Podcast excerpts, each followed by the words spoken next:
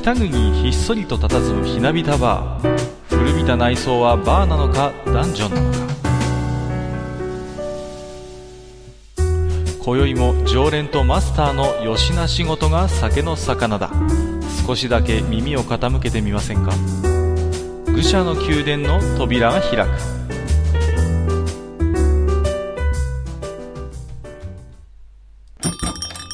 ややマスター今日も来ましたよ。はい、いらっしゃい。どうもなんだか朝晩は少しだいぶねあの、うん。冷え込むようにもなってきまして。いやー、寒くなっちゃいましてね。なんか一気に今年急に来ませんか？なんかこの。なんかね、あの、本当にもう寒くなっちゃって。うん。なんかね秋がないというか。ううん。ん、なんかもうこっちもねちょっとコート着てる人もいるぐらいですからいや。いや、もう本当にね、うん。あの、部屋の中で着るものとかもね、そうそうそうそう。もう今バタバタと、こう、うん。取っ替えたりして、慌てて私も衣装ケースの中ひっくり返してはい。詰め替えてますけども、うんまああの最近のね、うん。うん。あのネット界隈のニュースを見てますと、はい。まああの Kindle Unlimited ですか、あの Amazon の定額読み放題サービスがね、はいはい。うん、あの出版社の許可なくどんどん作品を削除しているということで、なんだかね、講談社あたりが大変お冠でね、まあね、怒るのはわけないと思うんですよ、その通りでね、うん。うん。何の予告もなく、その、作品を削除されてね、うん。うん、あれだってやっぱ読まれることで出版社にもその収入が入るシステムなわけだから、もちろんそうだよね。うん、まあアマゾン側はですね一応契約上そういう一方的な不利益変更も一応できるようにはしている的な主張をしているようなんですけども、はいはい。まあそれにしたってこの講談社さんの起こりを見ればね事前のすり合わせは全くなかったんだろうとうん。いうことは予想できるわけですけども。うん。まあな、なんかいろいろ言われてますけどね、その、なんかあの、アマゾンの方で 5, が5ヶ月だから6ヶ月分の予算を、なんかはい1ヶ月でもうすっかり、あの、投人し尽くしてしまって、出版社に払ってしまって、全然もうペイしないと。見込みが甘かったと。うーん、なんかね、その、そういう話もあるようですよね。うん。まあ、Kindle Unlimited っていうサービスは、まあ、アメリカとかで先行して配信してたんですけども、はい。うん日本の場合はその、出版物の割合がですね非常にあの漫画とか写真集の割合が高いんですよね、はい。うん、でアメリカなんかの読み放題サービスだとまだまだ小説がメインなんですよ、うん。なるほど。うん、でやっぱその辺のなんていうんですかね、あのー違いもあってでなんかあのシステム上は最初の何ですか10%ぐらい読めばその本を読んだっていう風にカウントしてたようでね、うん。うん、だからねあのコミックなんか斜め読み感覚でざーっと読む人いるでしょうから読み放題ってことでね、うんそういうのも全部いちいち読破したっていう風にカウントしてお金払ってればまあそういうことが起こるのかななんてことは思うんですけれども、うん。まあそれにしてもねちょっとあまりにもお粗末と言いますかはい。うん、浮かばれないのは、そのね、事前にこう、タイトルを調べて、じゃあうん読み放題サービスに入ろうって言ってね、うんお。金を払ってそのサービス加入してきたした人たちが一番、なんていうか割を食ってると言いますか。そうだよね。読みたい本がいきなりなくなるわけですよね。そうそうそうそう、うんね。うんだからね、このサービスの価値そのものを、まあ、大きく、アマゾン自身が傷つけてしまっているんじゃないかなという気もするんですけどもね。そうですよねう。ん、まあ、うんそもそもその電子書籍、まあ、Kindle に限らずいくつかサービスありますけれども、はい。うーんと基本的にその本を買ってるっていう感覚に、まあ、なりますけども、実のところは、まあ、サーバー上にあるその本を、まあ、ん読む権利を買っているっていう形なんですよね。そうですね。うんうんうん。うんだから、まあ、ローカルにダウンロードしない限りはですね、まあ、あのサーバー上の本が勝手になくなってるっていうことがあり得ると、うんましてやね、まああのー電子書籍のそのサービスそのものがなくなってしまえばうん。はい。基本的にはもうそれまでお金を払って、まあうんあの読むことができた本を丸々読むことができなくなってしまうと、ですよね。うん、そういうリスクも当然あるわけですよ。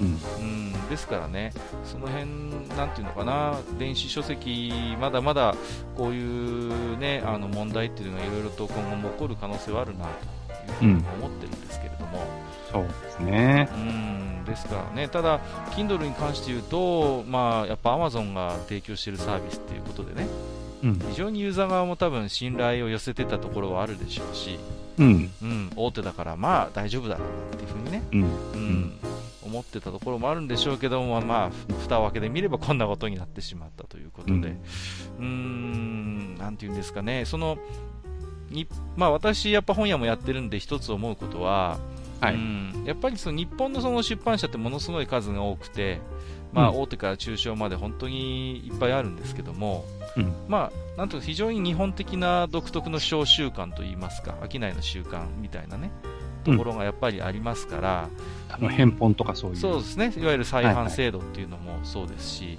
うん。まあ、基本的にはあの本を取り次ぎに下ろした時点でまず1回お金が入ってくるっていうね、はい売れようがはい売れまいがお金が入ってきて、後から売れなくて返品になってきた部分を、あの生産するっていう形になってたりするんでね、うん。まあ、非常になんていうのかな、まだまだあの保守的な部分も多いですし、うん。なかなか一般の人から見ると分かりづらい制度でもあるんでね。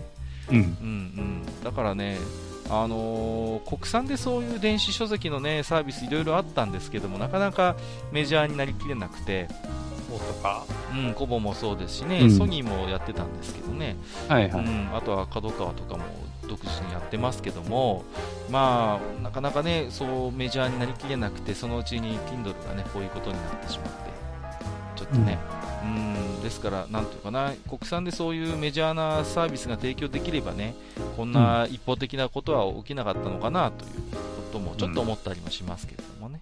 うん。うん、まあそんなことを一つ思いましたけども、まああとは何ですか、あのーノーベル賞をね、また日本人がね、受賞するということで、あの受賞のコメントなんかを聞いてますとね、またあのーあれですよね、基礎研究の重要性っていうところで、そういうところにもっともっと国もね、お金とかリソースをね、投資してほしいなんてことをおっしゃってて、なんかね、最近ノーベル賞受賞される日本人の研究者の方って、もう皆さんこのことをおっしゃるなっていうことで、そうですうね。ん、裏を返してみれば、非常にこの日本の基礎研究が今危ないぞっていう危機意識を多分持ってる、う皆さん持ってるんだろうななんてことは思うんですよね。はいはい。うんうんうん。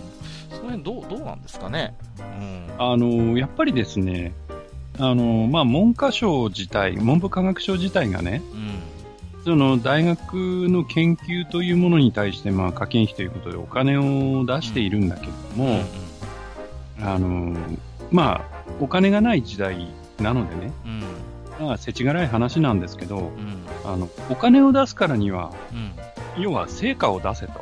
そうそうそう。ね。うん。で、その、成果のあるところにはお金をバンと出しますよとうん。うんだけど、えー成果のないところにはお金を出しませんと。うん。うんうんだから、その大学間、もしくはその大学の中の先生の間でね、うん。もっとその競争的になって、うん。まあ競争原理みたいなのを働かせてね、うん。で、もっとこう、より良い研究をどんどんどんどんやってくれとうん。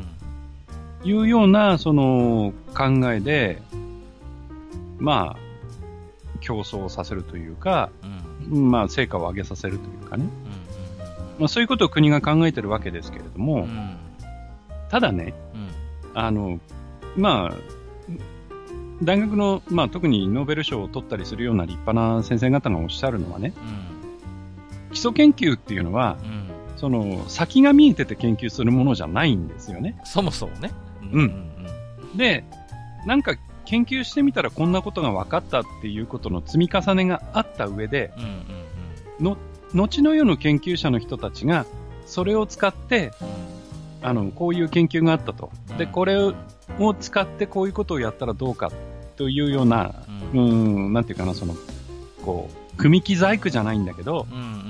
そういういろんな、その、いつ、どこで役に立つかわかんないけど、こういうことが分かったよっていうことを、事柄をうん。組み合わせていって、うん。その組み合わせの結果、素晴らしい成果が出ていくっていうものなんだよね。うん。だから、そういう面でもう、一朝一夕に、その、なんていうかな、えー、こういう分野についてこういう成果を出せって言われたって出るもんじゃないんですよね。そうそうそう。だからその、結局ね、最近大学もお金がないもんだから、あの企業との共同研究とかね、あるいは企業からの、まああの研究費を提供を受けてね、まあ、うん、あのそういうお金を外部から引っ張ってこれる先生が、まああのちやほやされる時代になってるじゃないですか。うん、で、まあ、おのずとね、まあ、マスターも私も一応理系ですけども、そういうね、やっぱり先生があのいい先生で、うん、そういうね、あの企業からお金も取ってこれないような先生はね、ダメな先生みたいなね、風潮が、まあ、私の時ですらちょっとあったぐらいですから、今、なおのことね、そういう傾向が少し強いのかなとも思うんですよ。で、一方でやっぱり基礎研究って、その、今マスターも言いましたけど、まあ、あの、やっぱ畑をね、少し耕すようなものであって、やっぱりそのね、そこから芽が出るかどうかは分かんないけど、まずはその土壌をしっかり耕して、肥料をまいてっていうね、そういうなんていうか本当の一番ベースの下地の部分をやってるところだと思うんですよ。はいはい、うん、だから、まあ、そこからね、あのー、たまたまいい芽がたまに出てね、それに実がついて花が咲いてっていうものもあるけども、うん、まあ、あのそうじゃない部分もまあ当然いっぱいあるわけじゃないですか。そうそうそうだけどそれってじゃあ無駄なのかって言ったら、ねあのー、決してそんなことはなくてね、うん、うんうん最初からね芽が芽が出る、出ないなんてこと度外視で本当にもう純粋な好奇心でもって、あのー、研究している先生方もいっぱいいるわけじゃないですか。そうですね。うんうんうん。だその辺が最近ね、そういう先生方が、ちょっと国からも大学からも若干冷たくされてるっていうことをね、多分肌で感じてるところがあるのかなって思うんですよね。うん、まあ、確かにね、うん、その、大学の先生もピンキリでね、うん、まあ、正直こんな先生いなくてもいいじゃんっていう先生もいるのも確かなんですよ。うんうん、確かにいるんですよ。うん、もうね。例えばね、あのー、もう本当に、その企業にね、つながってる企業に、学生を送り込むことが仕事になっていて、うんうんうん、で、そのろくに研究なんてものはしないでね、その講座に配属になってきた生徒をもう割り振って、うん、企業に放り込んで、うん。で本人何やってるかって言ったら、その企業の接待を受けてあっちこっち行ってゴルフやって帰ってくるみたいなね。うんうん、そういう、その、まあ、言い方悪いけど、やり手ババアみたいな、そういう先生もいたにはいたんですよ。いたいた。まあ逆にね、うん、10年一律同じノートでこうね、うん、うん、もう、ね、何にも変化がないというか。だから、うん、そういう面でね、あの、大学の先生だから、研究機関だから、何をやっててもいいということではないんですよ。そこはもちろんそうですね。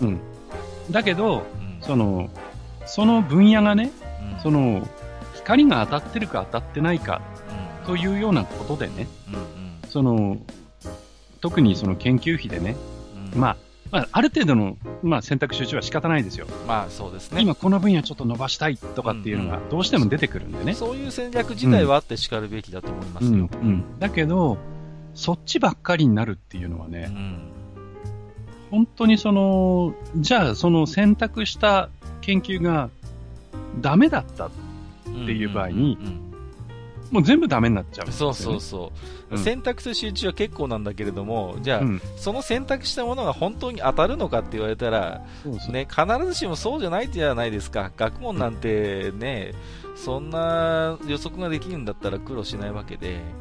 だってね、今なんか地震、地震予知ですか？そうそうそうあれだってね、大層な予算をかけてやってて、最近はね、予知できないっていう方向に、な、なりつつありますよね。っちゃってるじゃないですか。そうそうだから、その研究はその研究でいいんですよ。うんうんうん、成果が出ないっていうのも成果なので、うんうん。このやり方じゃダメだったっていうのも研究の成果なので、それはいいんだけれども、ただ、じゃあ、その限りどれだけその、冷や飯を食わされた研究があったの？っていうところでね。そこですよね。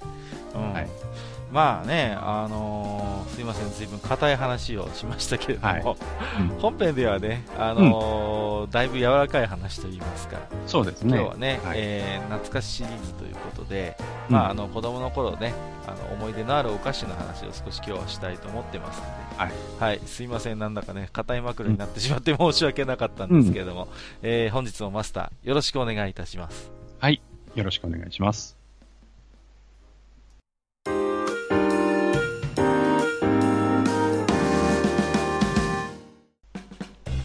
それではね、えーと予告しておりましたようにお菓子の話をしていくんですけども。お菓子ですね。まあまあ、はいはい、まずね子供でお菓子っていうと最初に出てくるのがね、うん、やっぱ遠足っていうこのイベントですよ、うん、あおやつは300円とかね。そうそうそう300円以内とかね、はいはい、よく言われましたけども、その限られたお金の中で何を持っていくのかっていう、これにね、非常に頭をこう使ったというね。うん。でね、僕がね、遠足に、小学校の頃ですよ、必ず持ってったのはね、あの、うんジュエルリングっていう飴がありましてね、これ知ってます？ジュエルリングって。あの、いや、知ってますよ。あの、知ってます、知ってます。ね、あの、うん輪っかがついてて指輪みたいになってるんですよ。はいはい。それでね、あの上のところにこう宝石の形をした飴がついてるというのでね、うんうん、うん。これが好きでね、もう、ね、でこれね、必ず舐めてると手がベタベタになるんですよね。なるよね。そう、これうん絶対、どんなにうまく舐めてもジュエルリングはね、あの手がベタベタになるっていうことうん。で、うん、これはね、すごいでも人気があってね、うん、大体クラスに5、6人は必ずジュエルリング持ってくるやついましたけどね。はいうんうんうんはちょっと乱暴なやつはね、あのそれでね、あの殴ってきたりなんかしてね、い。うん。パンチ力上がるからね。そ。うそうそう、メリケンサックじゃねえぞみたいな話をしたこともあるんですけどね、はいまあ、あとはね、うん。定番どころでいきますと、やっぱココアシガレットとかね、はいはいうんあのはい、はい。タバコの形してるあうんうんうんうん。の青いパッケージのやつね、うん。あれでなんかこう、タバコ吸う真似したりなんかしてね、あの、ココアシガレットはさ、うんうん、ほら、まあ、なん、あれなん、チョコレートでもないし、うんうんスナックでもないけど、なんだろうねまあ、た食べられるじゃないですか。うん、うん、食べられますね。あの、同じようなさ、うんうん、あの、巻きタバコみたいな形したガムなかった？あった、ありましたね、あったあったあった、ねうんうんうんうん。え、ちょっと名前が出てこないんだけど、うんうん、で、ココアシガレットだと思って、うんうん、ガムの方買っちゃったり、そうそうそう。うん、ガムだと思って食べたらココアシガレットだったり、あるあるあるある。うん。そうなんだよ。ほら、俺遠足とかだと、友達とこう、おやつ交換したりするじゃないですか。うんうん、うん。そうするとね、あの、ココアシガレットだと、あの、うん棒状のままでそのまま来るわけよ。で、ありがとうって言って、あうんココアシガレットだなと思って、あの、食べようとするとグニュってなったりなんかしてね。ガムだったみたいなね。ガムの方かみたいな。うんそんなこともね、ありましたけどもね。うん。うん。でね、いろいろこう、遠足で持ってったおやつのことを思い出すと、はい。結構ね、やっぱりうん子供なりに工夫してましてね、うん。袋菓子ってやっぱかさばるんで、あんまり遠足で持ち込まなかったなっていう、そういう印象があるんですよ。ああ、しかもリュックに入れたらぐちゃぐちゃになっちゃうしね。そうそうそうそうそう、そうなんですよ。だから、うんあのやっぱり遠足用のお菓子って結構いろいろあって、はいはい。あのね、あのカルミンっていうあの タブレット知ってます？この懐かしい。もうこれなくなっちゃったんだよね。そうそう2015年ですよ去年惜しまれながら亡くなったんですけど、これものすごい歴史が確かあって大正時代ぐらいからあるんだよねカルミンってそうなうんうんねこの円筒状のね懐かしいですよね、あのハッカー字というかね。カルミンはねう、ん。あ僕は結構あの、骨折した友達の見舞いに行くときこれ持ってってましたね。カルシウム取れ。カルシウムカルシウム。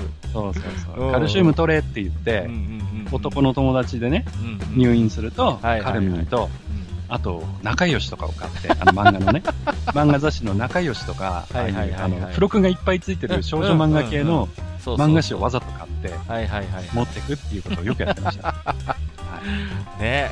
そうですよね。これね。カルミンもほらものすごいなんていうんですかかさばらないじゃないですか、い。うんうん。うんうんうん。しかもほら結構意外と衝撃に強いというかうん。うん。意外とこうそんな言われたりもしなかったから、うん。うんこれは結構ね遠足で重宝したなと思ってそう。ましかもね、たくさん入ってるから余るんだよ、ね。そうそうそうそうそう 大体ねカルミンってあの一人で食べきれないからあの友達に回したりなんかしてね。うんうん。う。んうんうん。俺もカルミン買ってきたのになんかカルミン回ってきてさ俺持ってんだよ、これみたいな感じでさ、うんうん カルミンじゃなくてさヨーグレットくれよみたいなさ。うん。ねあのヨーグレットっていうやっぱ同じようなタブレットのねはいはいがありましてね。うんうん。これねあのー面白いのはさなんかうん薬みたいななんか包装なんだよねああ、そうそうそうそう。一個一個ね。そうそう一個一個うんがさ、ヨーグレットの方はね。ヨーグレット、うんうんうんそうそうそうそうね、はいはい。でなんていうのあの後ろからこうね、押し出しと出してね。そうそうそうそう。そうそうそう。あったあった、ね、ヨーグレット。ヨーグレットって結構実は種類がいっぱいあって、あの、そうなんだ。ハイレモンっていうのは知ってます？あの、ヨーグレットとハイレモン、うん、ハイレモンっていうのがあったかな。うんうん、昔ね、もっといっぱいあって、ハイプルーン、ハイプルーンってあったんですよ。あとね、ハイグレープとかいろいろね、亜種があるんですよ、実は。じゃあ、味ごとに名前が違うって感じですか？そうそうそうそうそう。ヨーグレット一族結構いろいろいたんですけど、うん、結局今多分ヨーグレットとハイレモンと、あとなんかコーラアップだったかな。もう3種類ぐらい今ね、収斂しちゃってるんですけど。はいはい。うんうん。これもでもほら、箱入りだから全然かさばらないし、ね、うん、ポッケに入るから、この辺も結構定番どころだったなっていうね。ああ、あとね、うんうん、カルミンと思い出したんだけど、はいはい、あの、ペッツってなかったですか？あったね、ペッツ。四角いやつでしょ？ちょっと、タブレット。そうそうそう。で、上にキャラクター。カルミンに近くて。近い近い近い。うんうんうん、近くて、で、四角くて。そう。で、あの、ペッツは、うん、何がその、こう、面白いかっていうと、あの、うん、ケースそうそうそう。いろんなケースがあるのね。を入れてるケースがいろいろあって。そう。キャラクターものなんだよね。そう、なんか犬の顔とかついてて、それをこうクリッとやると、そうそうそうそう。一個ずつその、ペッツが出てくるわけですそうですよ。ね、うんうんうんうん。懐かしいね。いろんなね、ねケースがあったんですよ。そう。結構さ、ほら、漫画系っていうかさ、僕も覚えてるのは、パーマンとか、結構日本のアニメのやつもありましたよ。いろいろあったと思いますよ。うんうんうん、本当に。で、うん、確かねあ、ペッツってアメリカがどっかのやつなんだよね、確かね。だと思いますね。うんうんうん、だから結構そういうアメリカのキャラクターの、なんか、あの、顔がくっついてるやつとか。はいはい。うんうん、で、あれってほら、ペッツってさ、プラスチックケースだから、うん、あの絶対割れないんだよね。あのそうそうそう。うん。結構ね、頑丈でね。うん、懐かしいっすね、ペッツ。うんだから、それこそディズニーのやつとかそうそうそうそう、あったあった。うん。いろいろあってさ。ありましたね。うん、うん、うんうんそうですね。いや、懐かしいな。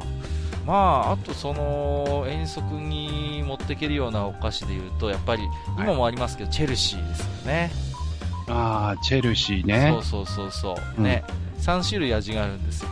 はいはい、はい、ヨーグルトと、えーと、うん、バターとコーヒーあって、これね、はいはい、マスターどれ好きでした？このチェルシー3種類。うんと、えー、っと、箱の色が、うんうんうん、確か3色あって、そうそうそうそう。ピンクと緑と、うんうん、あとなんか黄色かなんかでしたよねそうそうそう。黄色っぽいのがね、コーヒーですよ。あ、じゃあね、コーヒーだ、俺好きなの。コーヒーですか？うん。えー、僕はね、もう絶対、あの、ヨーグルトでしたね、チェルシー、ね。ヨーグルト？へえ、うん、結構箱が高級感あってさ、黒いデザインで、うんうんうんそう。そうそう。でさあの、うん、後々ねこれねチェルシーで袋入りも出たんですよ。そのそうでしたっけ、うんうん、3つの味がもう全部入ってるっていう袋入りが出たんですけど、うん、もうね、はいはい、全然高級感ないの。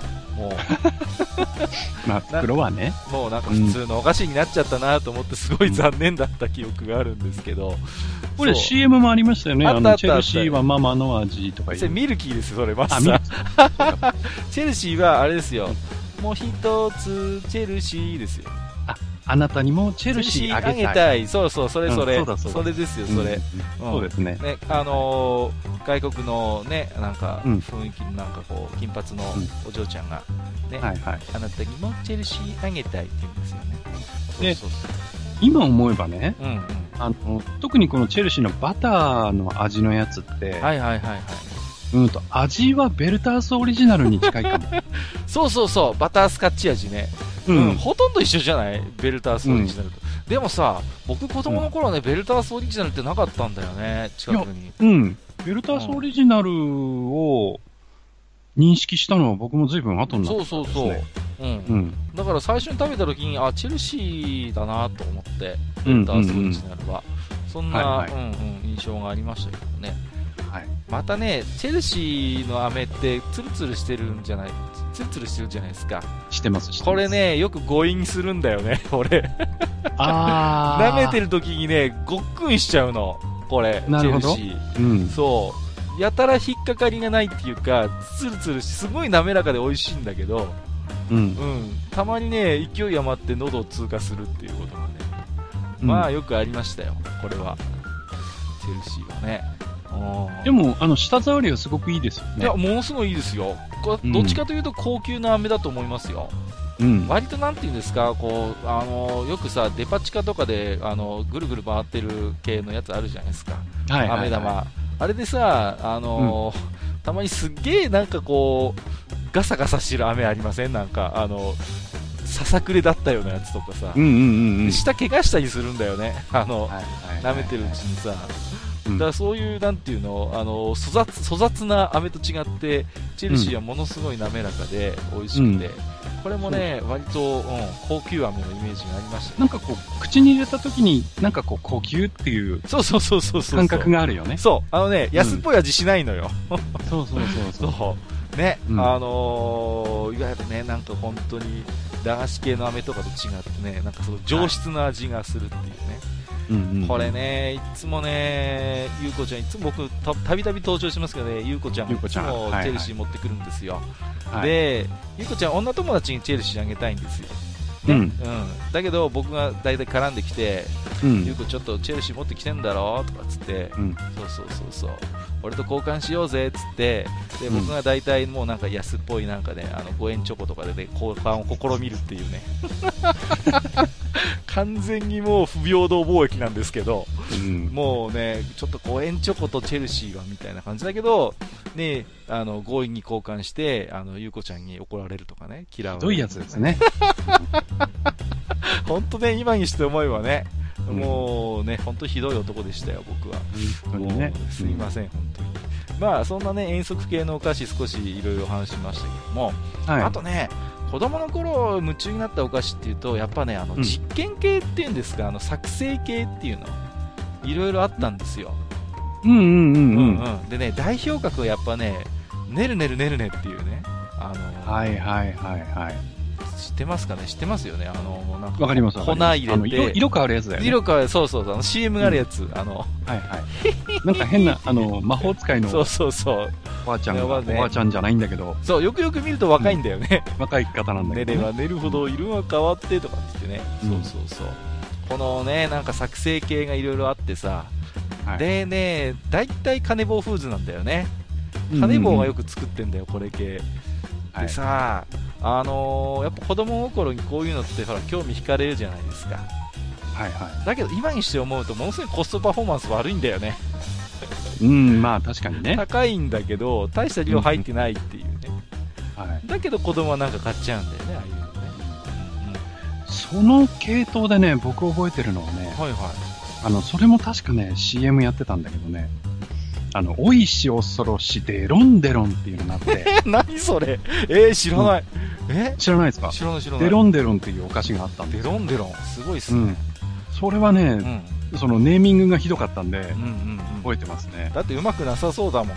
そうでしょ？え、どういうやつ、どういうやつ？なんかね、うんうん、なんか恐竜かなんかがね、イメージキャラクターになっててね。はいはいはいはい。やっぱりなんかね、こう、正体不明のお菓子が出来上がるやつなんですよね。やっぱ作るやつなんだ。そうそうそうそう。え えー、ちょっと後で調べてみよう。はい。ええー、あとはね、あの、うん、カチンカチンっていう、知ってます？これ。あのね、CM、これも CM があったんですよ。水入れて、粉入れて、1分経ったらカチンカチンっていう、あのね、うんうんうん、まさにその通りなんですよ。水、粉入れて、水入れて少し経つと、カチカチになるっていう。うん、ラムネみたいなね、お菓子ができるっていうやつがあって、はい、これがね、もう、なんていうんですか、そういう子供の頃不思議だったんだろうね、なんかね、遊びたくてね。たださ、親としてはやっぱり決して高高い、安くないお菓子なわけですよ、こういうやつそうなんですよね。うん。うん、で、大した量も入ってないのに、うん、本当にそれでいいのみたいな感じでね、それ確認されたりなんかしてね。あんまりね親の受けが良くなかったなという印象はありますけどもね。うん、うんうん、まあ、あとね、水入れて粉入れて作る系だと、あの、あれですよ、ハッピーキッチンハンバーガーっていう、あの、ハンバーガーセット作るってやつがあって、すごいですよ、これ。もう、粉だけで、ハンバーガーとポテトができるっていうね。うん。うん、そうそう。ね。で、味もね、ハンバーガー味だったり、ポテト味だったりするっていうね。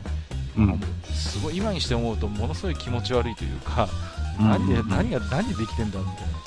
まあ、大体なんかこう、色がひどい。そうそうそうそうそう。系のが多いよね。そうなんですよ。ねるねるねるねにしたって、うん、あのー、ものすごい毒々しい色してましたからね。そうそうそう。まあ、なんかそういうのをね、なんか好んで食べてたんですよね。うん、うん。うん。あとはね、スラスラキャンバスって言って、はい粉の中にこう、スポイトかなんかでこうね、絵を描くんですよ。うんうん。そうするとね、そこがなんかね、ゼリー状になって、こう取り出せるっていうね、そういうお菓子があったんですよ。これ、まあなんかね、覚えてますね、なんかね、そうそう、なんかかそっからそのね、水で描いたところが全部ゼリーになって固まって、うん、まあ食べるってやつなんですけど、まあこれもコスパは良くなかったなと、うんうん。お遊び系だったなっていうのでね、うんよく覚えてますけど、はいあとはね、まあ、実際に作るやつじゃなくても、いろいろ遊び心のあるお菓子っていろいろありましてね、うん。あの下がね真っ黒になるアイスがあって、あおのクロキュラーっていうね、ちょっとドラキュラっぽいデザインのがくっついたアイスがあって、ね。これはちょっと覚えてない。あそうですか、なんかね、うん。外側がチョコで中がイチゴだったかな、いずれね、外が真っ黒になってて、これで食べるとね、下が真っ黒なんですよ。うん、で、大体友達に見せるっていう、ウェーとかっつって、こう、黒キュラ食べた後に見せると、あのー、下に色ついちゃうって言ったら、うん。あの、飴玉で変わり玉とか言ってたんだけど、ありましたね、あの、あれでしょ？舐めるたびにだんだん色が変わってくっていうそうそうそうやつでしょそう。あったあった。そう。で、下にベロンってその色がついちゃうんだよつね。くつく、あれも。うん。変わり玉もさ、本当に変わってるかどうか見たいからさ、いちいち取り出すんだよね。多分。舐めてるそばからさ。汚いんだよね。汚いんだよね。うん。でも気になっちゃうからどうしてもこうさ、そうそうそう。取り出したくなっちゃうっていうね。うんうんううん。ん今もあるのかな、変わり玉って。どうだろう、駄菓子屋さんとか行ったらあるんじゃないあありますかね。そう。んだからね、なんかすごい、うん、懐かしいですね、変わり玉もね。う。うんそうあとはね、えー、とギャンブルみたいなやつなんですけど、うん。3つガムが入ってて、1個だけ超酸っぱいっていう、あの知りません？あー、なんかあったな、そんなの。そうグミとかでもあったんですけど、うんそうなんか1個だけ超酸っぱいみたいなやつで、うん。肝試し感覚というか、度胸試し感覚で食べるっていうのね、そうそうそう、ありましたけどね。で、分け合って食べて、うわ、俺のやつ酸っぱいやつだったみたいな、そういうね、なんかこう、やつもありましたけどもね。はい、はい。あとはね、あのーパチパチ系っていうの流行りましたよね。ありましたねね。、あの、ドンパッチですよ。ありましたね、ドンパッチ。ドンパッチ。ね。うん。なんかあのー、なんですかね、あの、つ粒みたいなのが中に入っててね。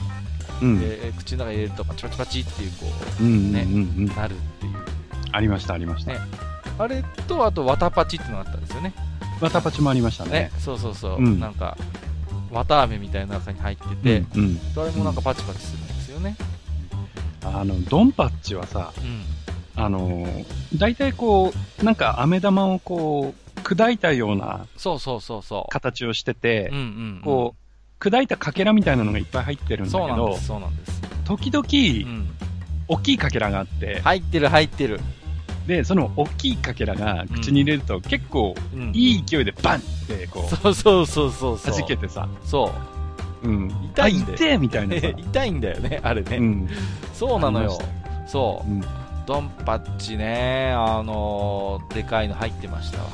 最近は、ううーんとあの、えーっと、あれは31ん。うん、のアイスクリームであの、ポッピングシャワーでしたっけ、はいはいはいはい。とかなんとか言ってやっぱりパチパチするのが入ってたり、ありますね。うんうんあとね、えーっと、これも最近なんですけど、あの、小枝っていうチョコレートあるじゃないですか。ああ、ありますね。はいはい。うん。で、それの、あの、白い小枝ってやつがあって、うんうん。で、それに、その、パチパチするやつが入ってて、えー食べるとね、パチパチする小枝ってのがあったんですよ。すごいね、小枝の、小枝のキャラじゃないだろう、ちょっとそれは。うんなんていう、小枝って割とほら、高級路線だと思ってたのに。だけどね、パチパチするんですよ。え えー、そうなんだ。なんか、なんかね、その、なんでね、イメージ戦略としてはなんだろう、その、冬の、冬の小枝みたいな感じなのかな。ああ、なるほど、ね。はい、なんか雪が積もってる小枝みたいな、なんかイメージなのかな。それでなんかこう、パチパチ言わせてるのかよくわかんないんですけどね。へえ、そんなものがあったんですね。そんなのもありましたね。それは知らな。パチパチ系はね、結構好きなんですよ、僕。あ、そうなんですか。ううん。ん。まあ、僕も結構好きでしたね。パチパチ系は、あのーね。わたパチとかもよく食べてましたしね。はい。そうそう。今手に入るのはわたパチくらいですかね。わたパチは今もありますよね、確かね。うん、たまにコンビニに見かけるんだよ、これ。わたパチ。ドンパチもね。ある？本当？いや、いや、ドンパチないんだけど、うんうんうん。確かね、うんと、出た当時、うんうん、ドンパッチじゃない名前のがもう一つあったような気がする、ね、そうなんですか。ドンパッチっぽいお菓子で、うん。へえ。確かね。そうなんだ。で、なんか名前が変わってドンパッチになったんだったかな。そうなんですかちょっと記憶がね、あやふやなんですけど。そうか。うん、僕はもうね、最初からなんかドンパッチだったイメージが少しあるんですけど。はい、そうですか。あとね、グリコのね、スポロガムっていうガムがあってね。これね、そう。これ僕の大好きなね、型抜きができるんですよ。僕ね、とにかく型抜きがね、好きだったんで、もうね、そうそうそう、だから夏祭りの時にも話しましたけど、僕はあの夏祭りが近づくと、スポロガムで練習してたからね。うんうんうん練習ならんでしょならないの、ならないの。結局、このガムだから、割れたりしないんですよ、うん、基本的に。そうそうそう、柔らかいからね。柔らかいから絶対綺麗に抜けるわけ。だから、あのね、パリっていくやつじゃないからさ。はい、だけど、ほら、子供の頃は、ほら、ね、そうそうそう、ね、あのー、いつも、型抜きの、型抜き屋のお嬢ちゃん、かっこいいとこ見せたいと思ってたからさ、はいはい一生懸命プログラムで練習してたわけですよ。まあね、あとはね、あの、チョコだったかな、ハンコくださいっていうお菓子があって、ハンコ、あなんかあったかも。ハンコみたいになって、いろんな名字がついてるっていうね。うんうん、うん、そう。でね、あの、友達がそれ持ってきてさ、自分と同じ名字のやつがあったら食べていいよとかって言って持ってくるんだけど、僕割とね、自分の名字が、どっちかというと珍しい方の名字なもんで、ああ、こう、佐藤佐藤とか鈴木田中じゃないのじゃないってことですね。だから絶対ないの。うんうん、もう、だからね、それをされるたびにね、ちょっとずるいんじゃないみたいな感じでさ、すっげえよなとかっつって、鈴木はいいよなとかで、そんな話をしてたような記憶があるんですけれどもね。はい。とね、最近見かけなくなったのだと、うん、チューイングキャンディーっていうのがあってね。チューイングキャンディー？うん、チューイングキャンディー。あの、そう。で、ガムと一緒で板になってるんだけども、うんうん、あのね、キャンディーなんで、食べてるとね、溶けてなくなるんですよ。うんうんうん。うんうんうん。あ、あったかもしんない。覚えてないですかね？なんかいろいろね、キャラの、うん、アニメのキャラとかのチューイングキャンディーが出てて、はい、包み紙がね、シールになってんの、うん、あの、転写式の。ああ、あのね、うん、小さい時家中に貼りまくってた。そうそう、あったでしょ？ね。あったあった。ね。で、あのー、いろいろあったと思いますそう、いろんなやつがあったの。うん、で、あのー、前からさ、コインかなんかでこう擦ると、それが映るみたいなやつ。そうそうそうそう,、あれね、チューイングキャンディーですよ、あれ。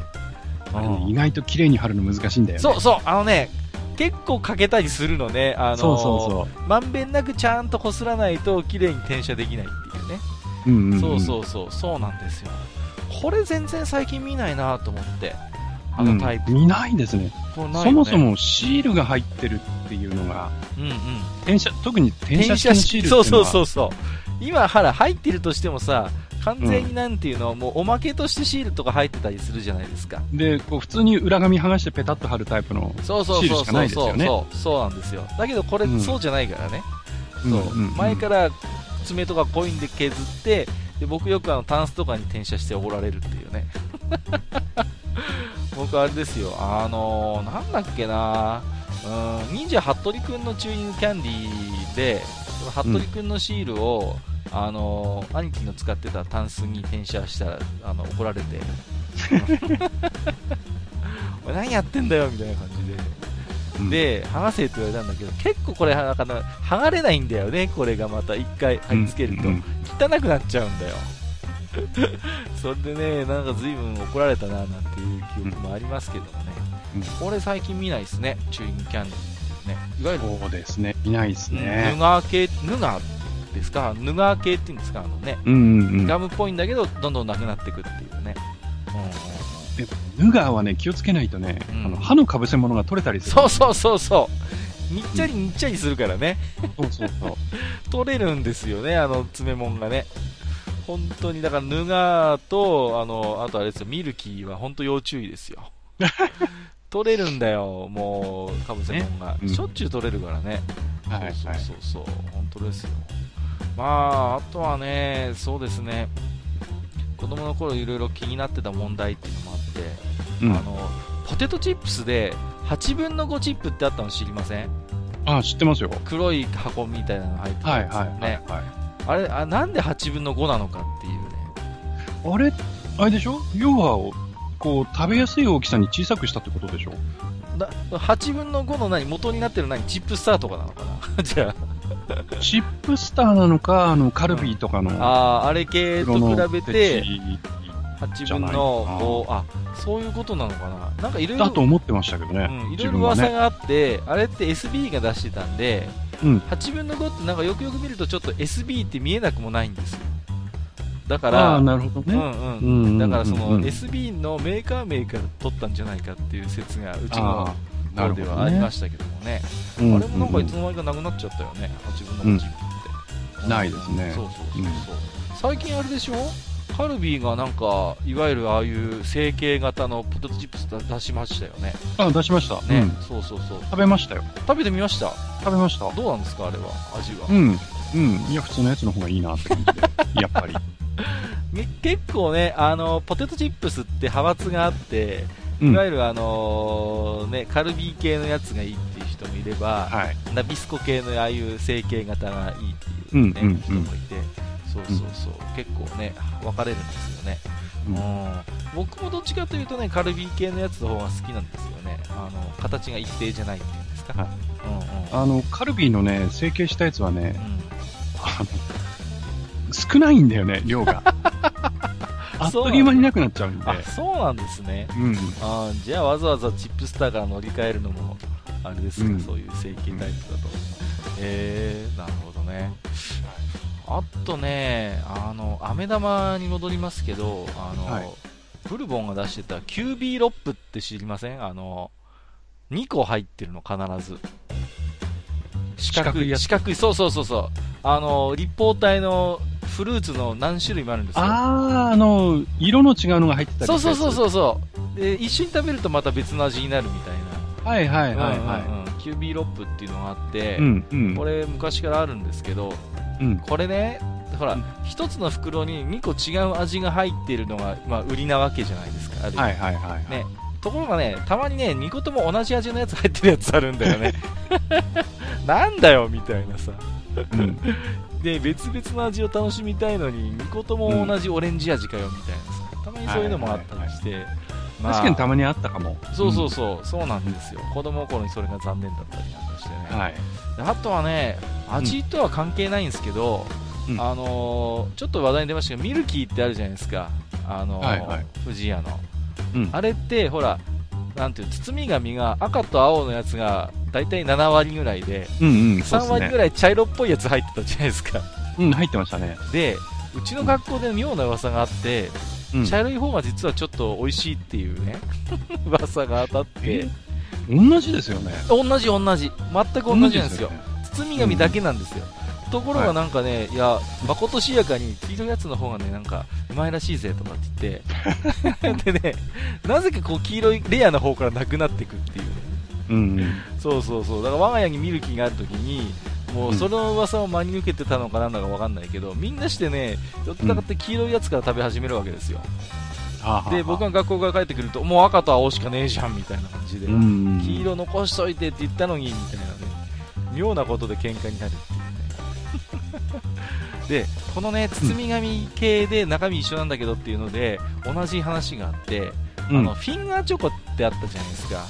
あのー、ね、銀紙で包まれてるあの、うんうんうん、なんていうんですか。人差し指ぐらいの大きさの。ありましたね、ね。うん、あれも、銀銀のやつが多いんだけどたまに金の紙のやつが入ってるんだよね、あったあった。あったでしょ？ね、銀に混じって金色が入ってるじゃないですか。はい、はい、なんかわかんないけど、金色から食べたくなっちゃうんだよね。うん。あれも全然。なんとなく高級そうなんだよね。そうそうそうそう。うんうん、味全く一緒なんだけどさ、うん、なぜか金色からこう、食べたくなるっていうようなね。はいはいはい、はいうん、そんなこともあったな、なんて思って、ね。うんうんうん。もう思い出しますけどね。うん、まあ、あとはね、これ、あのー前回話しましたけど、あのー純つゆですよ、純つゆ。純つゆね。ね、これさ、うん。あのーマスターはならないって言ったけど、僕しょっちゅうこれで口の中怪我してたからね。ああ、すごいとんがっちゃうっていうね。そう。のたうん舐めるとね、とんがるんですよ。はいはい、はい。いや、わからんではないけど、うんうんただね、あの、えーっとね、似た、似たような経験っていうか、その、口の中をやっちゃううんうん経験としてはね、うあの、まあ、さっきミルキーって話が出ましたけど、んはいはいはい。ミルキーバーってあ、出ました。ミルキーバー。あの、ちょっとあれですよ、千歳飴っぽいやつでしょ？あの、そうそうそう。細長いやつね。まあうーんと、せ、そうだな、長さあれどのぐらいなんだろう ?10 センチ、もうちょっとあるか。結構長かったですよ10センチくらいね。そうそうそうそう。うん。だから、そのぐらいの、こう、ひょろ長いぼっこの形になったミルキーで、あったあった。確かね、僕が高校生の頃ね、20円とかね、30円とかそのぐらいで売ってたと思うんだけど、はいはいはいはい。で、よく、うんあのー高校、学校出たところにお店があってね。実は中学時代の同級生の家なんだけど。でそこで、まあ、例えば土曜日ですよ。うんうん。土曜日とかね、お昼で終わるじゃないですか。はいはいはい。で、そしたら、そこのお店に行って、カップ麺買って、お湯入れてもらって、カップ麺食べて、あ、いいですね。で、カップ麺食べて、そこで食べさせてもらってね、うんで、下げてもらったりして、うんうん。うんうんうん。で、ミルキーバーを買って、はいはいはい。で、そのミルキーバーを加えながら、うんその街まで降りてって、ゲーセン、ゲーセン行くっていうね、はいはいはいはい。そういうただれた生活をしてたんですけど、ただ、そのミルキーバーって、あれ、うんうんこう、おそらくその成形するときうん。うんに、うんうん。こう、最初からこう、ぼっことして成形するんじゃなくてうん、うんなんかね、板みたいなのを、うん。うんうんうん。こうちょっと丸めて作ってるっぽくって、はいはいはいはいはい。わかりまですよ、。舐めていくと、うんその、バーのところに隙間が空いてくるのね。そうそうそうそう。なんかさ、変な溶け方するよね。ミルキーバーってさ。で、こう、隙間が空いてきて、うんうんうんしかもそこがね、こう、鋭利な刃になるんですよ。そうそうそう、わかるわかる。わかるわ。うっかり舐めると、舌がスパッて切れて、そうそうそうそうそうそで、甘いミルキーバーを舐めてるはずなんだけど、うん口の中がしょっぱくなる。そうそうそう、血の味になるっていうね。そうそうそうそう。ああ、それやったことあるわ。何回もやりましたね。それこそゼビウスかなんかやりながら、口の中しょっぱいぞ、みたいな。うんね。なんなんだろうね。確かに思ってたミルキーバーって変な溶け方するなと思って。そうそうそう。美味しかったんだけど、うんその気をつけないと舌を切るっていう、ね。そうそうそう、そうなんですよ。それ系ですよ。で、はいジダラクサイさんもそれ一つコメントいただいてましてね。はいはいあの、気泡の入った飴玉には舌をざっくりとやられた記録が多々あるってことで、これもね、確かにそうなんですよね。そうそう。とんがっちゃうんだよね。とんがっちゃうるっていうか、その、ささくれになるんですよ、なんか。こう、は刃も、刃物状になっちゃうんだよね。そうそうそうそうそう薄くなってきてね。そうなんですよ。うん。ね。痛いんだよ。痛いんですよね。で、またなかなか治んねえんだ、これが。うん。もう、ね、そうなんです。それは僕同じ経験をね、純つゆでしてたなっていうんでね。はいはいはい。で、純つゆって何とも言えない独特の形してるじゃないですか。なんていうの、うん台形っぽい感じっていうのなんかね。なんて言うんでしょうね。ね、もう純つゆの形としか言えないんだけどさ。こう。うん。え塩水でもないんだけど。うんなんかね、うん。で、これ似たようなやつで黄金糖っていうのがあってさ、うん、はい。味もほとんど一緒なんだよね。あ、そうなんだ。うんうんうん黄金糖ってね、ちょっとわかんないんですよあ、ね。本当ですか？うん。うちの本だとね、純つゆと黄金糖両方流通してて、ただ、は純つゆにはね、紅茶味がちょっと入ってるんですよ。うんうんうん。うん入ってる入ってる。これはね、本当にさっきのフィンガーチョコとかミルキーと違って、本当に味が違うからね。うんうん。だから僕はやっぱね、純つゆが好きだったんですよ。でね、この紅茶味から先に食べたくなるっていう。そう。数が少ないからさ、あれ、奪い合いになる。奪い合いになるんですよ、純つゆのちょっと茶色いやつ。うんそうそうそう。だってさ、正直さ、うんあの、普通の純つゆってう、ん、まあ言っちゃあれだけど、べっこ飴じゃないですか。そうそうそうそう、ただのべっこ飴ですよ。べっこ飴じゃないですか。うん形こそ違うけどそうそうそう。でも、やっぱりその、純つゆのあの、紅茶味のやつってうん、うんうんその紅茶っていうそのネーミングもそうだし、そうそう。味もなんとなくちょっと大人っぽくて。そうなんですよ。そうそうそう。ちょっとね、またレア感も相まってね、そうそうそう。うん、真っ先になくなるんだよね。うんうんうん。そう。で、このね、ドロップ系だとね、はいもう一つあって、あの、うん佐久間式ドロップスってやつと、うん。佐久間ドロップスってあったじゃないですか。佐久間ドロップスはわかりますよ。佐久間式知らないですか？赤いやつ。佐久間式、佐久間式、式つくの？そうそうそう。2種類あるのよ、これ。ああ、でもそれ気にしたことなかったあ、な。本当ですか、うん。あのね、うちの方だと両方あったのよ。緑の缶の佐久間ドロップスっていうのと、はい赤い缶の佐久間式ドロップスですよ。確か、あのー、あれですよ、蛍の墓で、あのー、千恵子が、あの、持ってるのが確か佐久間式の方じゃなかったかな、確か。あ、そうなんだ。うんうん。なんかね、あのー、途中で会社がなんかね、分裂して、なんか吸ったもんだがあって、そうそう、ほとんど似たようなドロップなんだけど、2つに分かれたんですよ。でね、味がね、ほとんど一緒なんですけど、はい。うん、ただね、あれなんですよね。佐久間式の方が、これ個人的な感想ですけど、佐久間式の方がちょっと丁寧に作ってたっていう。ああ、そうなんだ、うん、っていうのは、この、うん、このドロップスって、あのーうん、缶に入ってるじゃないですか。入ってる入ってる。で、だんだん食べ始めると、くっつくんですよね、これ缶の中でさ。あ、そうそうそうね、振るんだよね、だから。振るんですよ。ガラガラ振ってさ。そうそうそうそう。うん、で、たまにさ、本当に缶にくっついちゃうときはさ、机の端っことかでガンガンガンとかやるときさ、そうそうそうそう。そうそう、分離させなきゃいけないじゃないですか。そうそうそうでね、実は佐久間式の方って、微妙にね、粉振ってるんですよ。あ、そうなんだ。だから若干くっつきづらかったはずですよ。へ佐久間の方はね、全然もう、そういうの粉をつけてなかったんで、うんうんうん、かなりくっつきやすいんですよ。はいはいはい。ねで、このね、佐久間式ドロップ、佐久間ドロップの話をすると、大体ね、うん、あの、うん、発火は外れだよね、みたいな言い方する人いるんですけど、そうかな？いや、だからね、さ、うん、そう、佐久間の発火が外れという、そういうなんか空気には僕はね、断固として異を唱えて。あ、外れなんだ、あれ。なんかね、そういう扱いになってるんですよ。世間的には。発火が最後に残るよね、みたいな言い方する人がいて。ああ、まあ、うん、の、残るっちゃ残るかな。でもそんなに数入ってなかった気するけど。そうそう、あの、真っ白なやつね、うん、ハッカー味。はいはいはい、そう。僕でもね、このハッカが一番好きなんですよ。なるほど。この佐久間のドロップで。うん、うん。うん。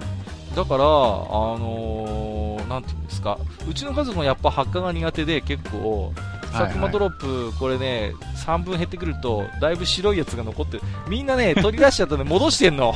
よく見ると。ああ、発火だとかっつって戻したりするわけ。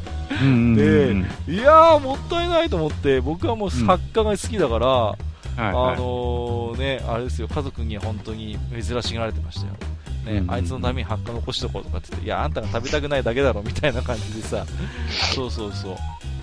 で、佐久間のドロップって言ったらね、うんうん、あの、缶じゃないですか。そうですね。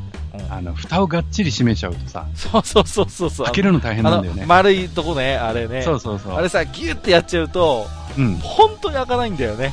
そう。だから、10円玉とか突っ込んで開けたりするんだけど、そうそうそうそうそう開けられなくなっちゃうんだよね。そう、そうなんですよ。本当にびっちりやると、10円玉も引っかかるスペースがなかったりするじゃないですか、隙間が。もうね、ドライバーとか持ってくるからね。そうそうそう、マイナスドライバーとか用意してそうそうそう。やったわ。うん、もうね、そうそうそう、一回これで僕面白いことがあって、はい、あのね、学校が帰ってきたら、あるわけよ、その佐久間ドロップが。で、お、はい、あるじゃんって、持ってみたらずっしり重いわけ。うん、お、すげえ、すげえ、たっぷり入ってるとかって言って、で、うん、あの機器として開けようと思ったんだけど、例によってぴっちりしたん。ですよね。はい、全然開かないわけよ。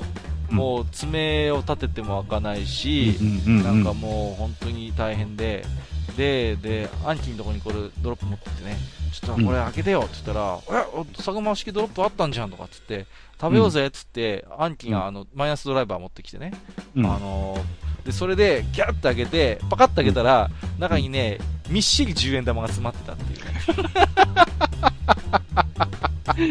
みっしり10円玉。貯金箱になってたんだ。貯金箱にしてたんですよ。なるほど。そうそうそう。なんだよみたいなさ。うん、うんそう。そんなこと、たまにね、貯金箱代わりに使ってる人もね、いたような気がするんですけどね。はいはいはい、この缶入りのお菓子ね。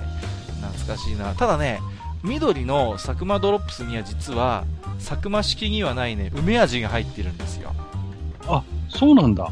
そう。佐久間式にはないの、うん、赤い方に入ってないの梅が、うんうんうん、これだけはねちょっとあのレアだなというか佐久間緑の缶の、まあ優位性だなという気がするんですけど、はいはいはいはい、他はほとんど同じ味ですからね、うん、そうそうそう。理不尽なのはさ、あのー、なんていうの、ぶどうの形とかさ、そういういろんな形がついてんだけどさ、うん、基本的に味と全く関係ないっていうね。そうそうそうそう、味関係ないよね。そうそうそうそう。ぶどうの形してでも、普通になんか、あのー、オレンジ味だったり、レモン味だったりして、全然関係ないやんっていうね。そういうイメージがあります、ね、あれだな。あの、ドロップスとかさ、飴玉さ、うんうん、食べず、食べすぎると、あの、なんか、こう、舌がさ、ちょっとなんかシュワシュワってなる感じが。なります、なります。なんかね、うん、ピリって感じになりますよね。うん、なんかね、うんうんうん。そうなんです。結構ほら、あの甘酸っぱい感じじゃないですか、この、うん、大体そんな感じですよね。そうそうそう、だからちょっとね、うん、その酸味なんでしょうかね、うん、それでちょっとなりますよね、確かにね。はい、いや懐かしいな。でね、あの、今日のこのお菓子のテーマでいくつかお便りもいただいてますので、はいはい、紹介させてもらいますけども、うん、えっ、ー、と、黒柳小鉄さんからいただいておりますありがとうございます。えー、懐かしのお菓子、秩父ロってわかりますか？えー、小さくて丸い、ちょっと大きくなった赤ちゃんなら食べられる焼き菓子です。え縦に小袋が5つほどつながった吊り下げ式で売っていたのですが優しい味で今でも好きです、えーうん、当時食べていたものの画像が見つからなかったのですがこんな感じでした。ということで画像付きでいただいておりましたけれども、はいはい。ね、いわゆるボール。卵ボーロですよね、うん、そうそうそう卵ボーロですね。そうそうそうそう、うんうんうん、これねありますよね、これ、懐かしいな、最近、とんと食べたことないけど、うん、ね、こう、ボーロってさ、なんかでもだんだん食べてると飽きてくるじゃないですか。もそもそしてるしね。もそもそしてるし、喉乾くし、うんうん、で、うん、だんだんなんかいろんな食べ方を工夫するのって、なんかさ、あの、口の中をこう真空状態にしてさ、潰して食べたりしません、うん、なんか 空気吸って、こう 口の中をね。それはしたことなかった。そうですか。口の中をなんかね、圧を下げて、不圧にして、うん、で、そうすると卵ボーロってほら、あの中が結構スカスカだから、プシュってこう潰れるんですよ。なるほど。そうやって食ったりなんかしてさ、いろいろ、いろいろ食い方を工夫してた気がしますけど、うん、あとはピーナッツみたいにポーンってこう上げて、こう、口をも上に上げて、カパって入れたりとか、そういう食い方をしたなと思ってね。卵ボーロはね、あの、ドッグフードにもあるんですよ。ああ、ありますよね、こういう形のやつ。うん、あるあるある。うん、そうだそうだ。だからうち、まあ、以前、まあ実家でね、犬を飼ってたことがあるんですけど、その時に犬のおやつで、その、ボーロを買ってきて、危なく、その、人間様が食べるところだった危ないですね。何回かありますけどね。まあ、食べても大丈夫なんだけどさ。ええーうん、まあね、そうですよね。黒柳小さん、今でも好きってことは、たまに今でも食べられてるんですね。うん。なかなか僕はもう食指動かないな。なんか。いや、いいんじゃないですか、たまにこう。うん、うん、そうですね。今度買ってみようかな。意外と今食べたら美味しかったりしてね。うん、結構こういうね、あの、縦に、その、うん小袋が繋がってるやつって。あるあるある。いっぱいある。それこそさっきね、あの、かけて5円、5円玉チョコとかもそう。そうそうそうあ、なってたなってた。うん、ベビースターラーメンとかさ。ベビースターもそうだったし、あとはあの、ほら、カルビー系のお菓子も結構ちっちゃい袋でこうなってたりしません、あの、いや、おっとっととかもあるよ。そうそう、おっとっととかさ、札幌ポテトとかさ、あの辺もなってるよね。そうそうそうそう。うんうんうん。あれね、あのー、うちなんかね、兄弟が多かったもんですから、はい、まあ大体お菓子っていうとね、喧嘩しないようにって、あれ、あれですね、あの、パターン多かったですね。うん、もう、だって最初から5つに分かれてたりなんかするやつうん、うん、で、1人1袋みたいな感じでね。うん、はいはいはい、はい、そういうね、なんか人には重宝したんじゃないですかね、この 袋系はね。えー、ということで、黒柳小鉄さんありがとうございました。はい、ありがとうございます。えー、ピスケさんいただいてますよ。ありがとうございます。はいはいえー、こんにちは、ピスケです。えー、次回の更新がお菓子会ということで、お菓子会といえば子供の頃はお菓子のおまけで中にプラモデルが入っているものがありましたね。はいはいはい。うん、今もあるかな。スーパーの買い物のたびに買ってもらって作っていました。うん、えー、また、ねるねるねるねはもう伝説級のお菓子です。えー、まずい、高い、手間かかるの30区でした。しかし今でも存在している理由は、えー、やはりお菓子玩具というジャンルが確立しているからでしょうね。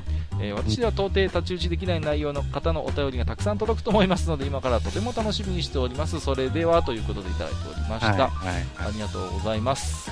出ましたね、ねるねるねはいはい。ねまずい、高い、手間かかるっていうことで、まあ、確かにその通りなんですけど、でもその手間かかるのが、まあ、ある種、その面白いというか、ですね、そそこがある種、このおもちゃのおもちゃじゃない、お菓子の主眼だからね、うん。うんうんまあ、しょうがないかなという気もしますけれども。いや、これ、これでやっぱりその、まあ、性癖というかね、性癖っていうとちょっと違うけど、なんかその、なんかこう、化学の面白さみたいなのに気づく人もいるんじゃないかなって気がしますけどね。そうそうそうね実験系でね、うん、なんで、こんな水と粉だけでね、こんな食感になるんだろうっていうのはね、ありますからね、やっぱりね。うん。うんうんうん。そういう意味では、まあね、チーク系お菓子ということで、面白いかもしれないですけど、まあ、お菓子のおまけね、うん。いろいろありましたね、これもね。まあ、さっき言ってたスポロガムなんかもね、おまけついてたし、ね、そうそうそうついてました、ついてました、うん、うん。ちっちゃいプラモデルがついてるってもよくありましたね、これもね。ビッグワンガムですね。ああ、懐かしいですね、ビッグワンガム。はい、ありましたね、はいはい、そうそうそう。この結構いろんなシリーズあってさ。そうそうそうそうそうそう。そう。ね。なんか車だったりとか、うんうんうんう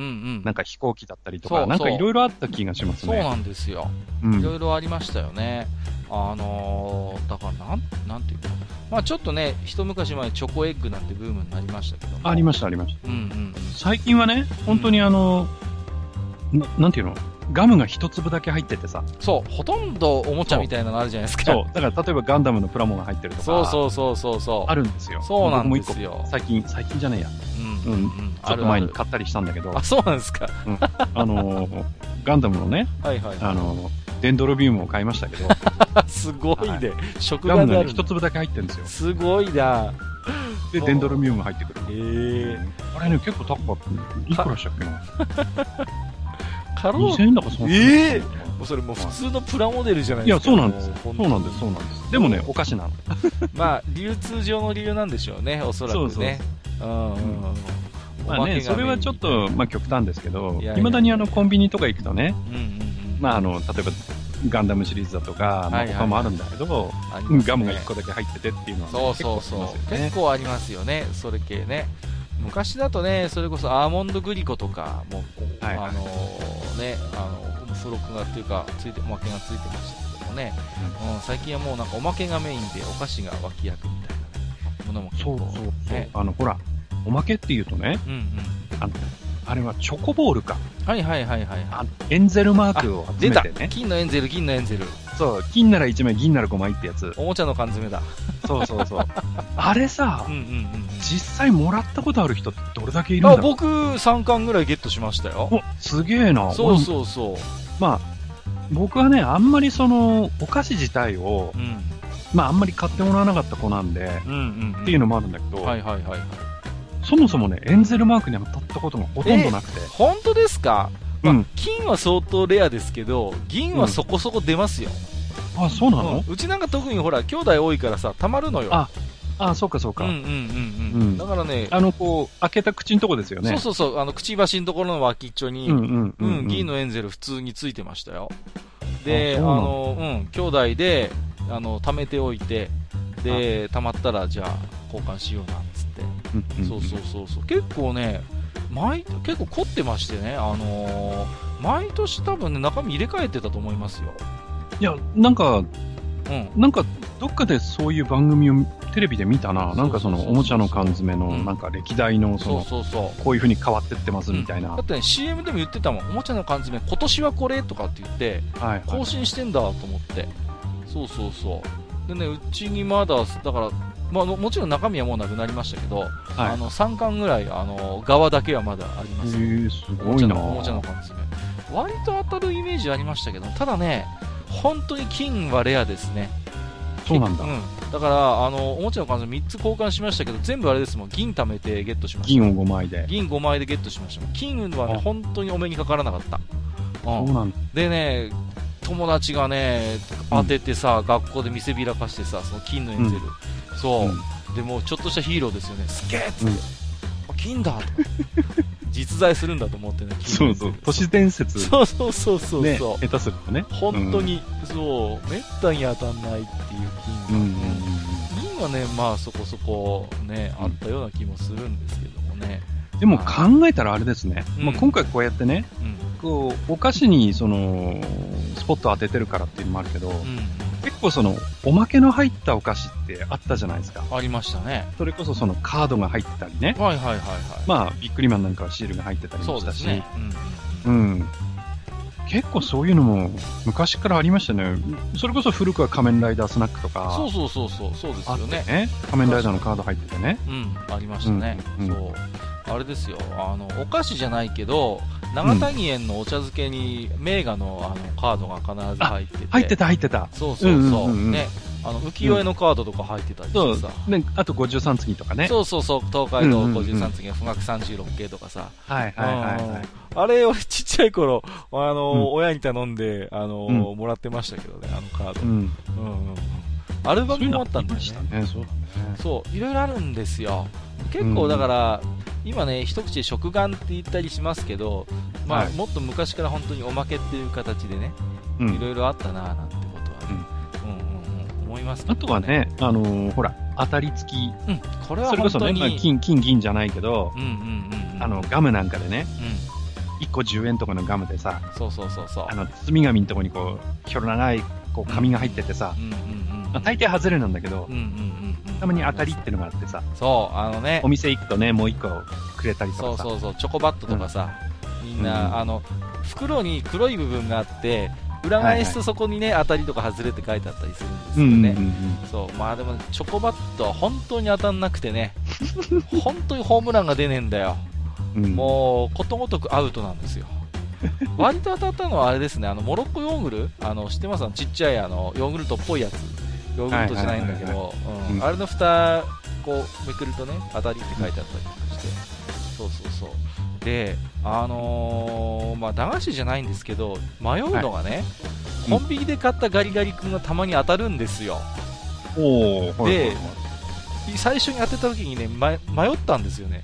うん、これね、駄菓子屋さんだとか普通に気兼ねなく持っていけるじゃないですか。おばちゃん当たったから変えてって言ってんだけど、うん、これコンビニで当たったやつも変えてくれんのかな、みたいな。いや、それはいいんじゃないの？いや、いいとは思うんですけど、もちろんね。うん、ところが、うん、僕それで、あ、多分大丈夫だろうと思って、思って、ローソンで買って当てたんですよ。で、次の日、持ってったんですよ。うん、そしたら、なんか、そのアルバイトの人が、慣れてないのか、なんか、あのー、バックヤードにいる店長に相談しに行って、あれ、俺なんか悪いことしちゃったかな、みたいな感じで。いや、でも、それは認めてもらわないと、ね、そうそうそうそう、うん、うん、まあそして店長はまあ話がわかる人で、あはいどうぞどうぞって言って、うん、あのー、くれたんですけどね。そうそうそう。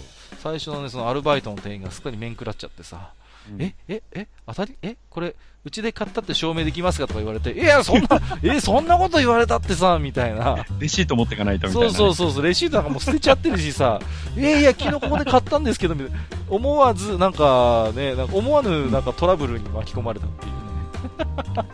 でもお店的にはその当たりのやつをさ、回収しとけばさ、うんうんうん、いい話だよね。多分ね、ね、うん。あんまり内情はよくわかりませんけど、多分それで後で生産とかできるのかななんてまあ、アイまあ、ちょっとね、外れちゃうけど、アイスでね、当たった記憶っていうとね、うんうんうん、昔ね、ホッタイもいじくるなっていうアイスがあってね。え、何それ全然知らない？あったんですよ。聞いたことないわ。えー、あの、要はあれですよ、あの、あの、英語のね、What time is it now から来てると思うんだけど、What time いじくるなっていう、テレビで CM もあったんですよ。うん。で、そのアイスがね、あってね、当時ね、その、うん、あの、よく行ってた駄菓子屋さんでね、うんうん、何回か当てましたね。あ、そうですか。当たるんですね。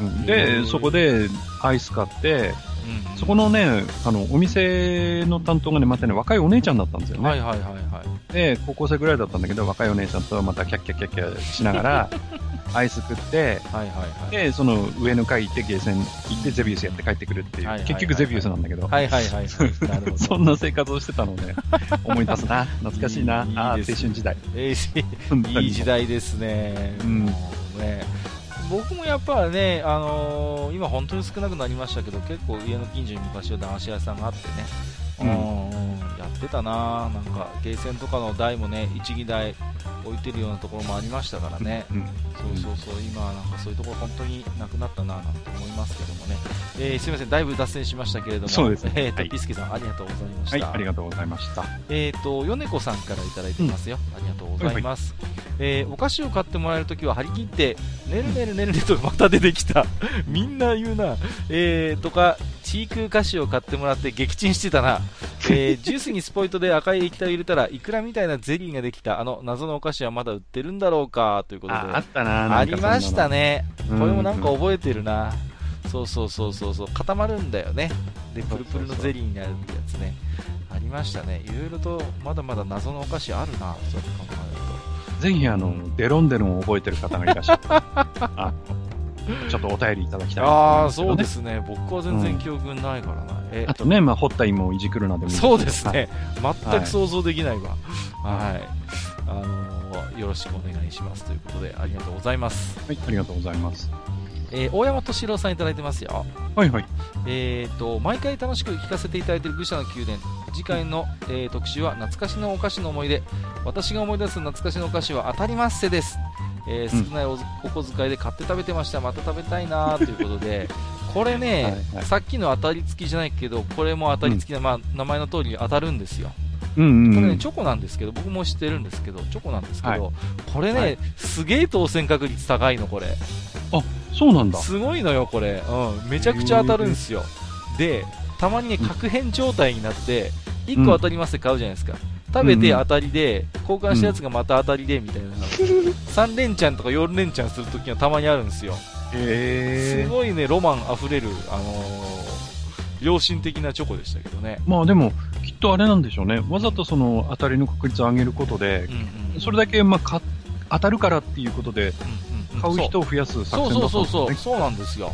うんうんうん、まあ、味自体はね、もうバリバリ純チョコレートのうん、うん、駄菓子系チョコの味なんですけど、結局ね、うん、あれ当たるよっていう噂になるわけですよ。うんうん、あれ結構当たるっけよとかね。もう、あの、うちの友達の中までは、もうあれですよ、チョコバットの100倍当たるっていう それぐらいの評価でしたからね。チョコバット100倍当たるよ、あれとかって。はいはい、そうそうそう。当たりますよ懐かしいな。まあもうななくなっちゃったと思うんですけどねこれね。うん。そうそうそう。ね確率で勝負するっていう。はいはい えー、大山敏郎さん、ありがとうございました。はい、ありがとうございました。えー、ということで、懐かしいお菓子にね、うん、寄せられたお便りはこんなところですけれどもね。はいはい。はいはい。なんかこうやって見てみますと、まだまだなんかね、いろいろありそうだなという気もするんでね。ねそうだね。うん。うんうんまあ今回ね、いろいろお話しましたけども、また、はい、えー、皆さんからもね、こんなお菓子もありましたということでね、いただければ、またね、情報を寄せいただければと思いますので、よろしくお願いします、ということで、うん、えっ、と、まあ、なんていうんですか、やっぱりこういう子供のお菓子って、まあ、自分のお小遣いで買う時も、まあ、少ないお金でね、一生懸命考えてチョイスするし、まあ、親にねだって買ってもらう時もね、やっぱりね、どれか1つって言われる時がほとんどですから、はいはい、こうね、あの本当にいろいろない知恵を絞っていろいろね選んで買うんですよね、うん、やっぱすごいやっぱあの頃あの頃ですごい必死だったような記憶があるんですよ、うん、お菓子選びっていうのはね。そうですね、うん、なかなかねあのこういうワクワク感ってもうこの年になるとなかなか味わえないなってことも思いますけれどもね、はい、えー、ということで、えー、懐かしのねいろんなお菓子のお話を今日はさせていただきました、えー、マスターどうもありがとうございました。はいありがとうございました。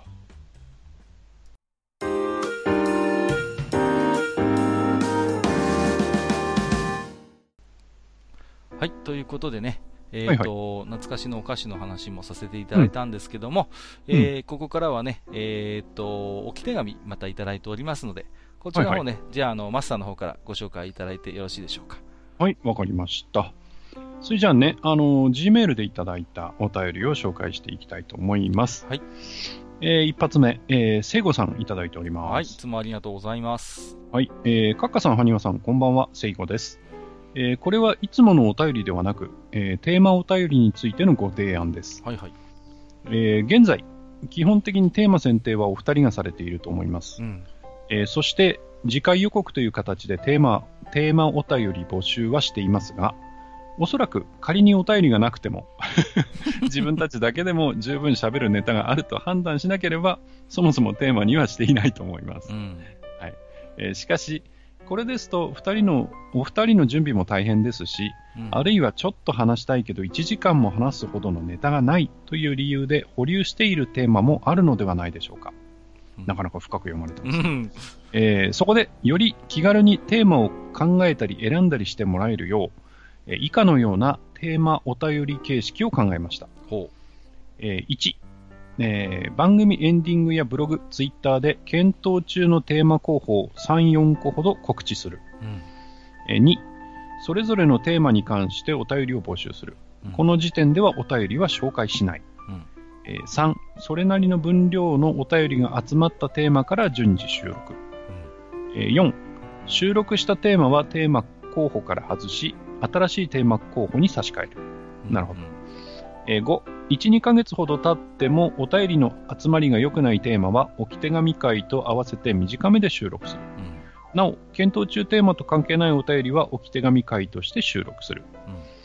えー基本的には従来通りお二人配信発信のテーマをメインにしていただいて、サポート的にお便りが集まってから収録するテーマを時折挟むというスタイルが良いのではと思います。はい以上、いかがでしょうかご検討いただければ幸いです。といただきました。ありがとうございます。はい、ありがとうございます。いろいろね、考えていただいて。そうですね、随分いろいろと、はいあのー気持ちをね、こう、砕いていただいておりまして、そうですね、いろいろと、まあ、あのー確かにね、考えてるテーマはいろいろあって、うんまあ、個別に我々実は書き留めていたりもするんですけれどもね。そうですね。うんうんうん。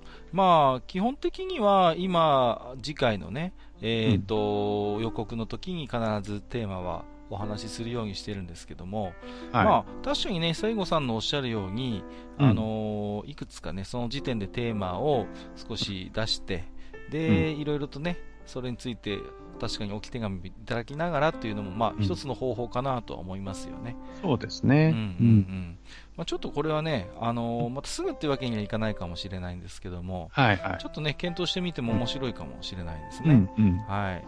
まあ、あのーどうしても結局、ほら、次のテーマっていうことでいつも話をするから、逆に聞いてらっしゃる方もね、1週間以内にお便り出さなきゃいけないみたいな感じにちょっとなっちゃってるところもあるのかなっていそうですね。う。うんうんん。だから、そういう意味で言えば、じっくりね、あのー思い出していただくなり、考えていただいて、お便り出せるという意味でも、まあ、メリットもあるかなと思いますんで、うんちょっとこれはね、また2人で考えてみたいと思いますけどもねそうで。すね。ははいい。ちょっとね、参考にさせていただきたいと思います。はい。聖子さん、ありがとうございます。はい、ありがとうございました。えー個人的にね、デロンデロン覚えてるっていうのを募集してみようかな。ぜひ、それと、ホッタイもいじくるなですよ。ちょっと、ジェット、これ、ぜひ、あの、している方、あの、記憶にある方、ぜひ、えそうですね。あの、はいお便り寄せていただければと思います。よろしくお願いします。はい。えーじゃあね、えー二つ目のお便りいきましょう。はいえーこちらは骨っこライダーさんからいただいてます。はい。はい。えーありがとうございますあ。りがとうございます。えーいつも楽しい放送ありがとうございます。えーウィザードリー会を拝聴しまし、いたしました。はいえーウィズ自体はプレイしたことがありませんが、うんえー新女神転生1、2で 3D ダンジョンのゲームは経験があります。うんえー悪魔のキスという攻撃を2連続で受けてレベルが2下がったとき、なるほど。ドラクエとファイファン、当時はファイフファイファンね、ファイナルファンタジーですね。当時は周りみんながこう呼んでましたということなんですけど、えードラクエとファイファンしか知らなかった当時の私には衝撃的な出来事でしたう。ん。えー後に攻略本でエナジードレイン系攻撃と当然のように記されているのを見た思いがありますが、えーその時は意味がわかりませんでした。はいはいはいはい。ウィザードリーから由来するものだったのですね。うん今になって謎が解けました。えー少し話は変わりますが、最近の映画のように綺麗な描写の RPG よりも、えー 3D ダンジョン系のような必要最低限のものしか書かないスタイルのゲームの方がよりリアリティを感じますう。ん。ある程度想像の余地が残されているゲームほど没入度が高いような気がしますね。うん。えー脳内保管もゲームの一部ではないかなと思っていますう。ん。えー何から何まで映像、音声で説明されてしまうと、ゲームをしているという感覚が薄くなってしまって、いまいちしっくりきません。えー考え方が古い人間だからかもしれませんが笑いということでね。えーまとまりのない文章で長々と失礼いたしました。今後も更新を楽しみにしています。といただきました。はいありがとうございます。ありがとうございます。はい確かにねこれはあれですね。あの、うん骨っこライダーさん、あの、ファイファン批判ですね。え、そうなんですか？いやいや、そんなことないと思いますよ。いやいやいや、僕もあれですよ、ファイファンって言ってましたけどね。はいうん、周りのやつがね。僕は FF 派でした、ね。ああ、そうそう。はいで、FF123 っていうはいはいはい。僕ファイファンン、って言ってたんで、うん中学校の時にみんなファイファンって言ってたんですよ。ところはいはが、高校に入ったらなんか FF 派がなんかすげえメジャーになってて、普通に会話の中でファイファンって言ったら、うわ、ファイファンって言ってるとかって言って、すごいこう、馬鹿にされたのを覚えてますけどね。はいはい。もう、まあ、エナジードレイン系攻撃ってね、まあ普通に書かれてあったっていうことで、うん、まあ、確かにね、ウィザードリー知らないと、エナジードレインがイコールレベルが下がるっていう、なかなか結びつきにくいかなとは思いますよね。うん。うん、まあ、結構ね、その編集してた方は多分、ウィザードリーがもう、なんていうんですか、はい、ある種常識みたいになってたんで、ついそういう書き方をしたのかなっていう気もします。でも、どうなんだろう、エナジードレインってもともとのオリジナルがやっぱりウィザードリーなのかなレベルが下がるっていう攻撃は、うんと、TRPG にもあるんですよね。はいはい。うんうんうん。ダンジョンズドラゴンズとかにもあるので、うん、まあ、完全にウィザードリーがオリジナルっていうことではないとは思うんですけども、はいはい、ただそれをエナジードレインと呼び習わすようになったのはウィザードリーからだったかなという気はしますね。うん、あのー、ちなみに、うん、あのー、ドルアーガの塔っていうゲームがありましてね、ナムコの。はいはいはい。うん、あれにも実はエナジードレインっていう言葉は出てくるんですけど、はいはいはい。それはもうた本当に単純にアイテムの名前として、ポーションオブエナジードレインという形で、それを取ってしまうと、うん、まあ、体力が下がるっていうね。うん、そういう系の、まあ、いらないアイテムとして出てくるんだけど、そうですね。さすがにレベルが下がるとこまでいかないんだろうけども。うん、そうですね。確かに。はい、まあ、ドラガン等も、あれですもんね、レベルアップというよりは、アイテムで、こう、パワーアップしていくね、ゲーム、ね。うんうんうん、ゲームでしたからね。はい、まあ、そういう意味で言うと、まあ、ね、ある種、なんてそういうアイテムがなくなったりすることがある,、まあ、ある種レベルが下がるようなことかなとは思いますけれどもね。うんうんうん、あとはまあ後半でね、その、うん、やっぱり必要最低限のものしか描かないスタイルのゲームの方がリアリティがっていうことは、うん、はい、うん、これはね、すごい思いますよね。うん、うん。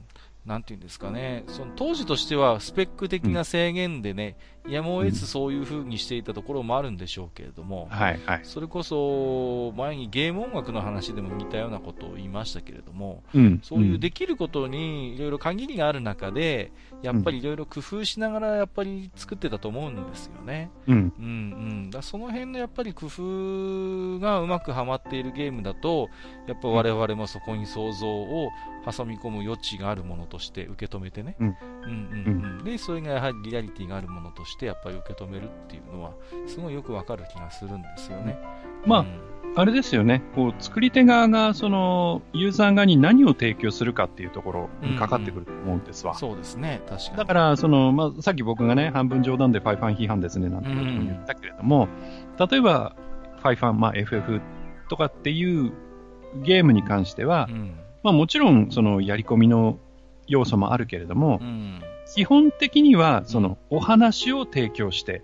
そうですね。だから、その、ストーリーテラーなわけですよ、ゲームが。うん、うん、で、プレイヤーはそれに乗っかって、その用意されたストーリーを楽しむ。そうですね。っていうのが、まあ、楽しみ方であって、まあ、ドラクエもそういうとこあるけれども、だけど、ウィザードリーとかっていうのは、その、目的があって、戦闘システムがあって、あとは、もう自分たちで楽しんでくれっていう形の、だから例えばそのパーティーの組み方にしても何もそのしがらみはない。うん、そうですね。そもそもだって、特定の主人公がいるわけじゃないから、ね、そうそうそうそう。うん、だから名前も勝手につけてくれ。そうそうそうみたいな感じじゃないですか。うん、そうですね。だからまあ、そもそもね、その、作り手側がその提供してくるものがまあ違うっちゃ違うんだけれども。うん。うん、そうですね。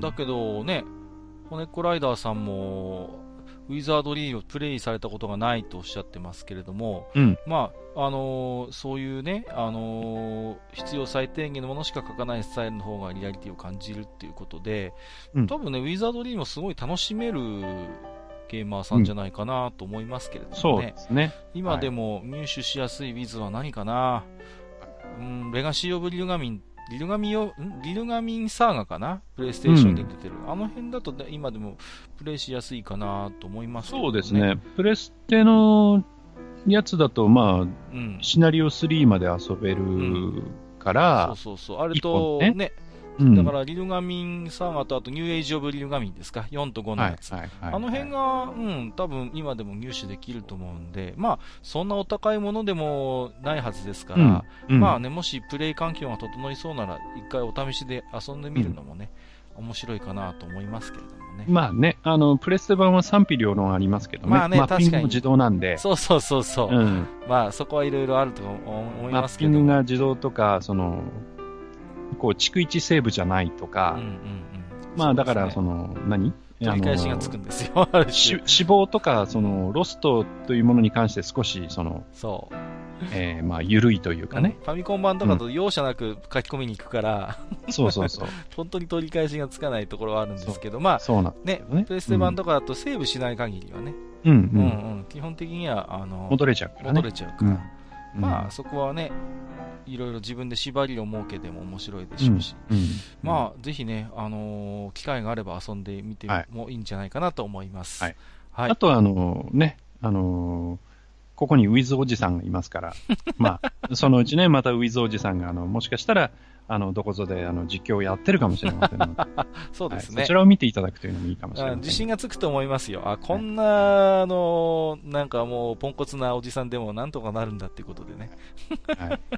はい。あの、ちなみにね、あの、私の名前を付けたね、キャラクターも彼に使われたんですけどね、思いっきりロストしてますからね。はい。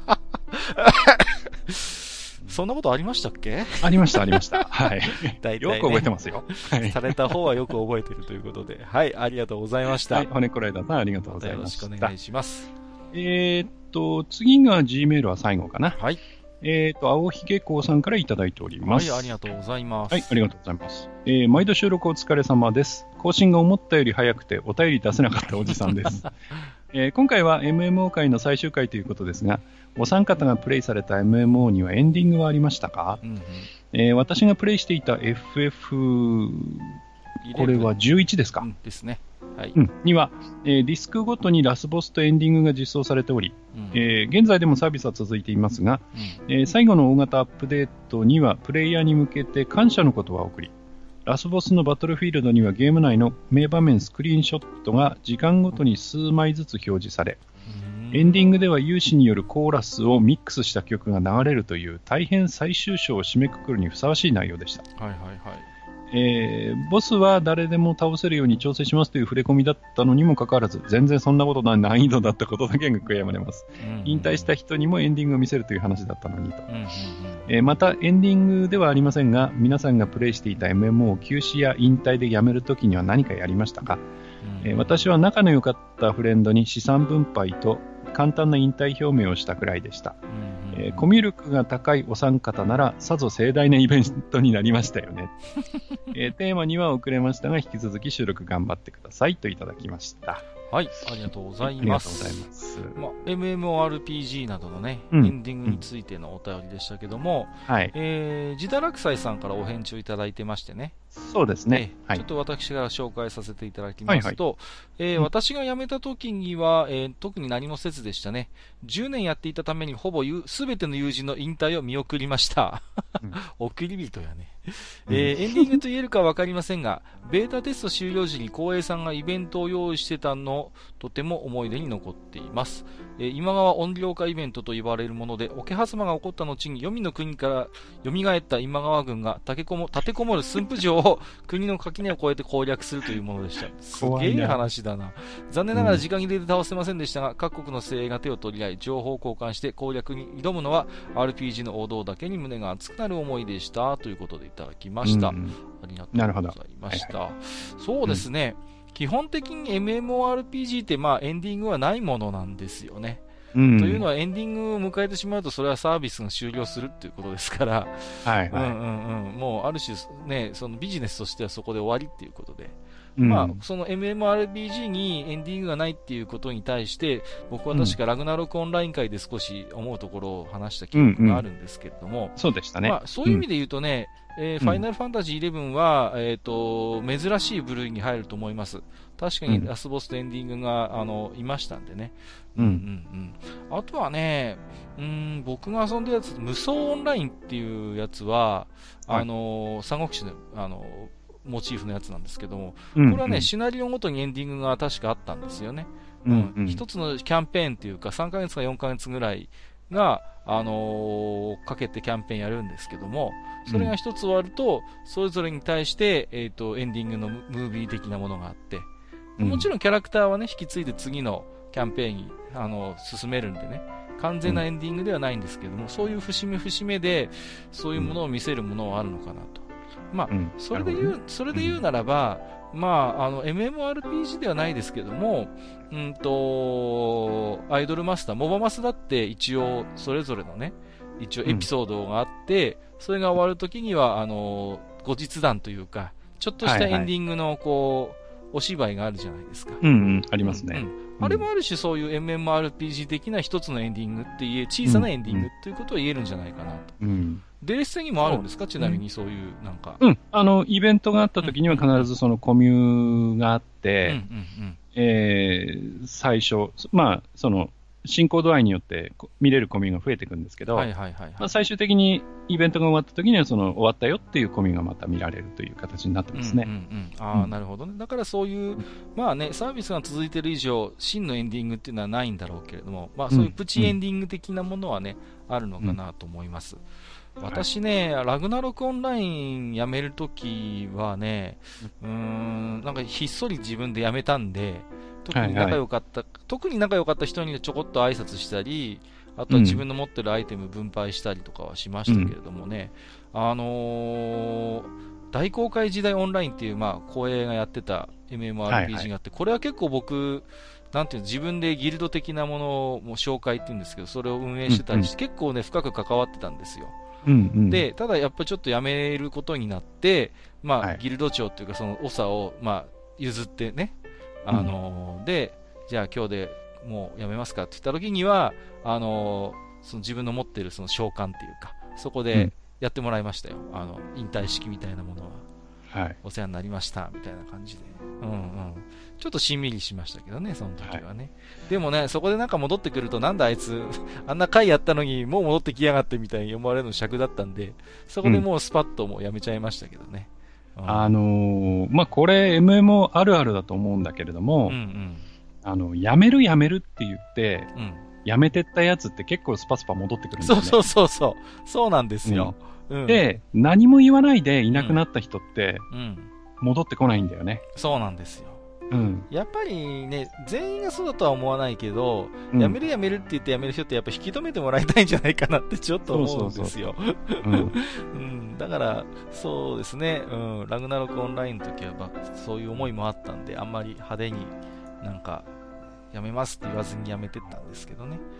うん、まあ、僕はまだね、あの、まあ、全然課金はしてないですけど、アカウントはまだ。一応まだうん、アカウントがまだあって、うんうん、あの、ラグナルクはまだ引退したことにはなってないんだけど、えっとね、引退で、こう、さよならっていうことであんまりその、ユーザー同士で、その、何かやったってことはないんだけど、はいはいはいはい。うんとね、確か、えー、ベータテストが終わって、その、本格サービスが始まるよっていう時に、うんうんうん、その、各街をそのボスが襲撃するっていうイベントがあって、はいはいはいはい。それはまあメーカー側でもちろん仕掛けてるんですけど、うんうんうんうん、その時はね、そのプレイヤーがみんなその、えー、職業ごとに街に並んでね、その、こう前衛にこう、ナイトとかがこう、何重にもこう、列をなして座って待っててとか、後ろにそのプリーストがいっぱい、その、うんうんうん、その、まあ支援職ですよね。はいはいはい、支援職がその、いっぱい待ってて、さらに後ろにはマジックユーザーがいてとか、そういうね、めちゃくちゃその、準備の段階はめちゃくちゃ盛り上がってましたね。うん。なんか、ただ、ワクワクしますよね、そういうのは。うん。ただ、実際にボスの襲撃イベントが始まったら、うん、サバ落ちが来て、うん、もうガンホーマンクルポって感じになったんですけど、はいはいはいはい。はい。もうね、そういう、まあ、まあ、大騒ぎというか、お祭り騒ぎはやっぱりありましたよね。まあ、だから、うーん、ラグナロ君も、まあ、もう風前の灯火かもしれないけど、いやいや、あのー、サービス終わるときはきっと何かやるんでしょうね。うん、そうですね。うん、あれじゃないですか。あの、本当に悪って時になれば、もうマスターみたいにアカウントだけ持ってるけどずっと離れてる人たちが次々復活してきてね。いや、もちろんその時は、あのー、僕はね、もう決めていて、あの、まさにね、その、ラグナロクですよ。神々の黄昏ですよ。本当にだから、うん、ある種絶対意図してなかったと思うんだけれども、うん。うん、あのー、ラグナロクっていう名前がね、もう示唆してるように、本当にその世界が終わるときに、それこそ死者じゃないけれども、次々とそういう人たちが蘇ってきてね。だからね、そこはね、見よあやっぱりその、何年も、その、関わったゲームなんでね。そこはやっぱり見届けようっていう気持ちはありますよ。はいはいはい。ね、ちょっとね、僕はもうアカウントも手放したんで、もう、ないんですけども、なんか、その瞬間はすごい興味あるな。うん。現象論として。まあ、絶対元宝のことだからサバ落ちして終わりだと思うんだけど。まあね、それも含めて、あ最後まで、あ、元宝っぽかったねっていうね。やっぱり 元宝だったねで終わるかもしれない。形にはなると思うんですけど。でもね、やっぱりそこはね、その瞬間はやっぱりこう、えー、もし、まあ、叶うことが、であればね、うん、まあ、当時の仲間と一緒にその瞬間を迎えたいなとは思いますよね。うん、なるほどね。うん、はい。ということで、えー、青ひげこさん、ありがとうございました。はい、はい、ありがとうございました。はい。えー、ここから先はですね、えー、うん、ハッシュタグ愚者の宮殿でつぶやいていただいたお便りのうち、いくつかですね、えーはい、またピックアップしてご紹介したいと思います。はいはい。えっ、ー、と、黒柳小鉄さんいただいております。ありがとうございます。うん、えー、安田健の演技中に、どうでしょうの大リバースや白塗り工場、えー、全身タイツオンちゃんがちらつくのは正常な反応です。えー、スペックの能力者役、竜蔵と七人の子分のインテリ役座な役などいろいろ見ましたが、役者としては天パより上うなずけます。今度、俳優亀岡拓司借りてこようっていうことで、はい、えー、ありがとうございます。これ、あの、僕の発言に反応してくれたんですよね。そうですね。はい。うん、あのー、サーダマンの話とかもちょっとした時だったと思うんですけど。はい、あとは、あのー、えっと、えー、と仕事人ですね。ですね。あそこですね。はい、仕事人に、まあ、安田健が、まあ、うん、要はやられ役として出たと。はいはいはい。はい、そうですね。うん。竜蔵と七人の古文はね、僕見に行きましたね。はい。あの、ビートたけしのやつですけどね。どうでした？いや、うん、あのー、やっぱ存在感がやっぱりありますよね。うん、なんて言うんですか、すごい、僕そんなにこの安田健さん詳しいわけじゃないですから、はい、検討発言なこと言ったら申し訳ないんですけど、なんかね、はい、昭和の役者役者さんっぽい匂いがどっかするんですよね。うん。うん、なんて言うんですかね、こう、けれんみが、いい意味でけれんみがあって、はいはい。こう、うん、なんて言うんですか？結構今の役者さんってみんな割といい男で、つるんとしてるっていうか、うん、割と優等生っぽいところを感じるんですけど、はいはい、この人なんかあれですそういう、そういうものというよりはどっか泥臭さというか、うん、うん、すごいなんて言うんですか、だから、うん、役者さんらしい役者さんなんだなっていう印象は僕はありましたけどもね。あんまりほら、僕知らないから、その、どうでしょうでの、その彼のそういう姿をね、うんはい、うちの妹は大好きでイベントとかも行くんですけど、僕は全然見たことないんでね。はい、うん、だからそういう印象ですけどもね、普通に役者さんとして僕は見てますけどね。うん。そうそういや、実際だから、その、まあ、どうでしょうとかね。うん、あと、まあ、どうでしょう以外にも、その北海道のローカルでいろんなことをこれまで若い時にやってきて、そのテレビの企画で包茎手術までやってるんだけど、はい。なんですけど、あのー、やっぱりね、ドラマとかに出て、その俳優さんとして出た時の安田健って、うんうん、やっぱいいんですよね。うんうんうん。うん。だけど、我々はどうしてもそういう昔を知ってるんで、こう真面目にやってて、すごくいい役やってて、いい演技してるんだけど、うんうん、こっちは笑っちゃうっていうところがちょっとあってね、まあ、それはちょっとまずいなと思うんだけど。そうですね、うん、ただやっぱりね、あの、演技とかそういうものではね、あの、正直大泉よりはね、はい、僕はいいんじゃないかと。なるほど。はい、じゃあ、黒柳小鉄さんとまあ同意見というか、はい。天パより上っていうことでね。天パより上。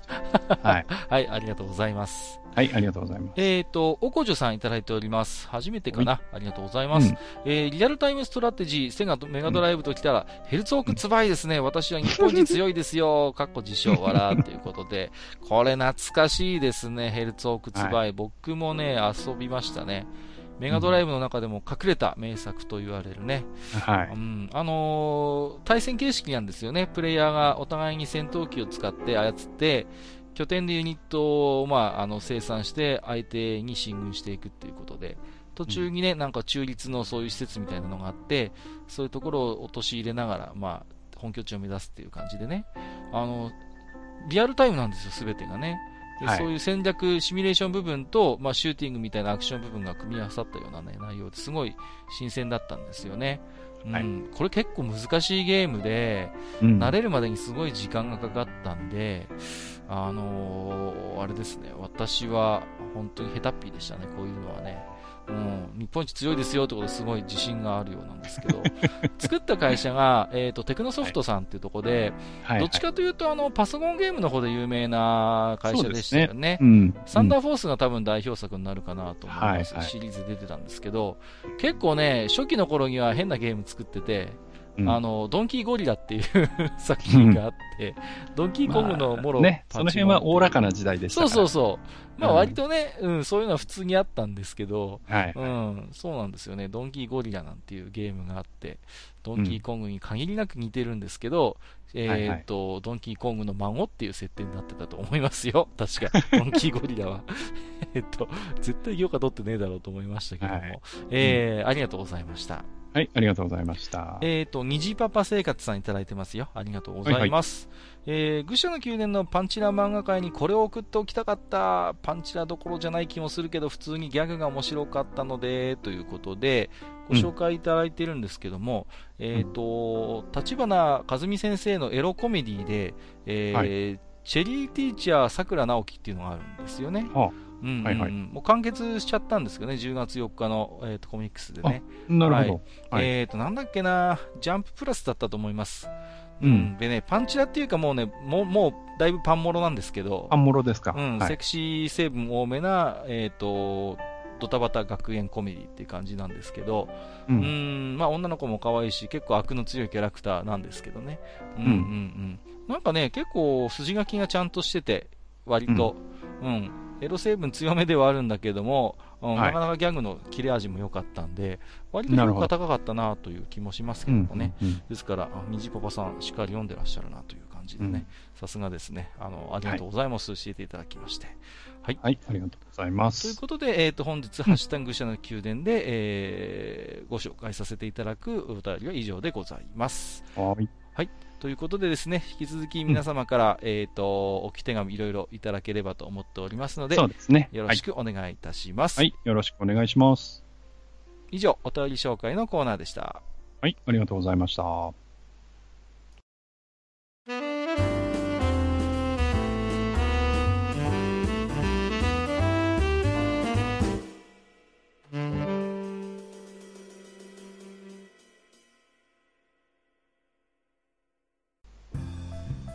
はい。えー、まあ今日はね、えー、いろんなは、えー、お菓子のね、昔懐かしいお菓子の話を随分とさせていただきましたけれども、はいはい。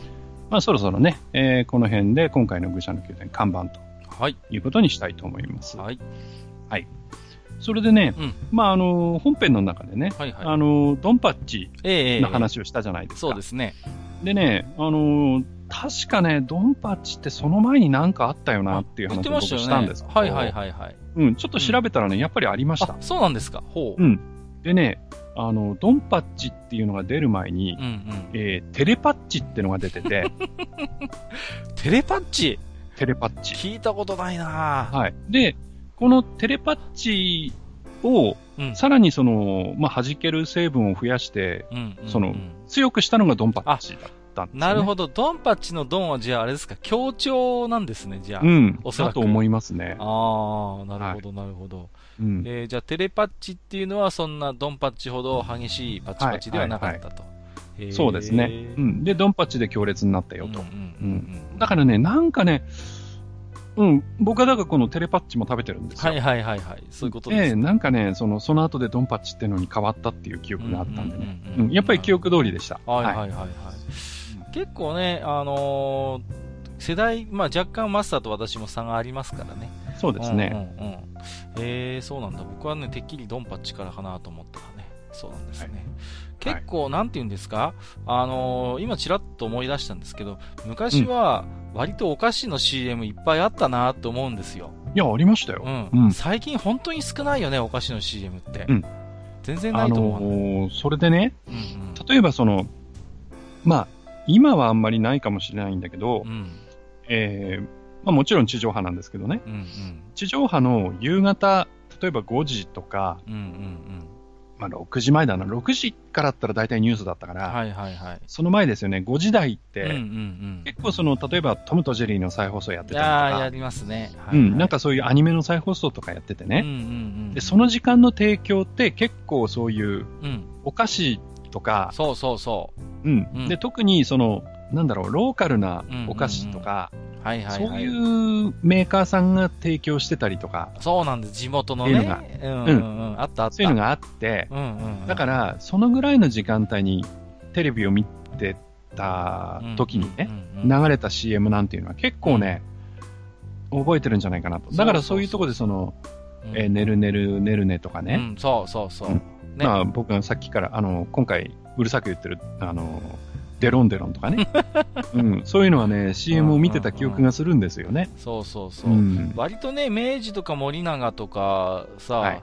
ね、うん。あのー CM 打ってましたよね。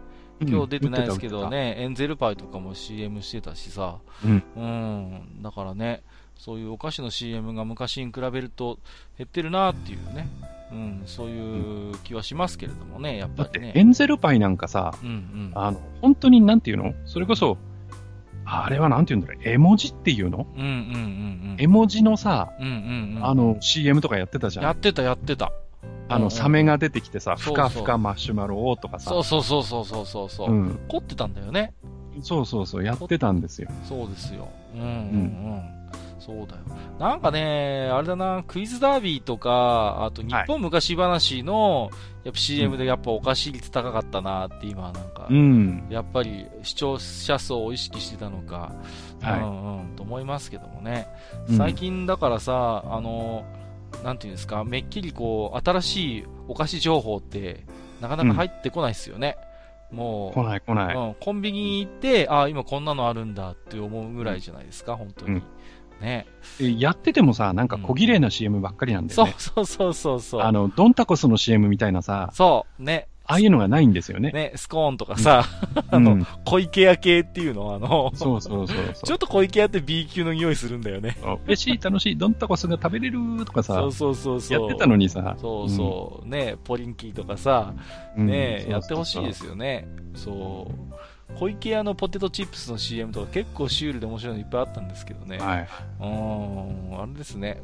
また今度ね、そういう CM の話でもまたしてみましょうかね、お菓子にそうですね。うんいろいろ面白いポッキー四姉妹とかね。いましたね。何、何代目か、なんか代替わりとかするんだよね。そうそうそうそう。う んあったなぁえー、ということで、えーありがとうございます。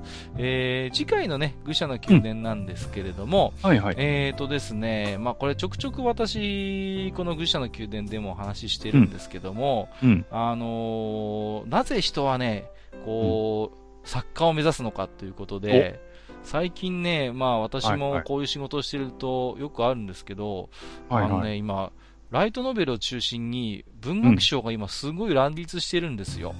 はいはい。うん、新人賞がものすごく多くて、はい。で、あのー作家になりたいって、まあ、ライトノベルに限らず、そういうものを書いて、あのーデビューしたいっていう人がものすごい今増えてるんですよね。はいはうん、で、そういう現象について少しね、おしゃべりしたいと思ってるんですよ。い。なるほど。う。うんん。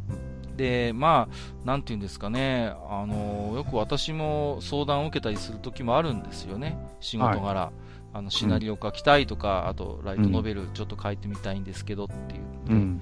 で、いろいろ話を聞くと、どれぐらい普段本読んでるのって聞いたらびっくりするぐらい本読んでないやつとかいたりしてね。はいはいはい。なんかね、うんあまり本も読まないけど、ただ書きたいっていう人もなんか増えてるような気がするし、うんまあ、その辺のいろんな事情についてね、私なりにいろいろ考えてみたいと思ってましたんで、まあ、まあね、どんな人でも、例えば、うんその、漫画読んだりね、うん、うんうんうん、ゲームやったりね、うんうん。で、まさにね、その、同人誌の二次創作のレベルでね、うんうん、例えば、この、このゲームのこのシーンとこのシーンの間にはきっとこういうシーンが間に入ってるんじゃないかなんていうね、うんうんうん、妄想することはあってね。そうですね。うん。で、そういう妄想を形にして、その他の人にちょっと見てもらいたいなとかっていう欲はね。うん、まあもちろんね。それは、うん、いろんな人持ってると思うんですよ。うんうん、ありますね。うん。うん、ただやっぱり、それでご飯を食べるかどうかっていうことは、またやっぱり、あの別の話であってね。それはそうですね。うん、うん、うん。だからね、その辺ね、まあ実は消費者側の心理のこともあるけれども、実は出版社側っていうか、業界側のいろいろね、まあ、うん、あのー、思惑みたいなものもやっぱ感じるんですよ。そこについてはね。はいはい、ですんでね、うん、その辺も含めて、ちょっと私も、えー、いろんな立場でね、はい、あのお話をしてみたいと思うんで、ちょっとぜひマスターにもね、えーはい、聞いていただいたり、思うところをね、いろいろ喋っていただければと思っております。わ、うん、かりました。はい。ということで、本日も、はい、えー、長時間にわたりお付き合いをいただきまして、ありがとうございました。えー、ここまでお相手をさせていただきましたのは、私こと、閣下と、えー、私こと、えー、結構ね、あのチョコレートとかね、うん、好きでした。はい。あのその中でもね、うん、チョコベビーとか、うん、その辺結構好きでした。はい。長くなってごめんなさい。埴輪でした。本日もご聴取いただきましてありがとうございました。はい、ありがとうございました。すげえ長くなったね。うん。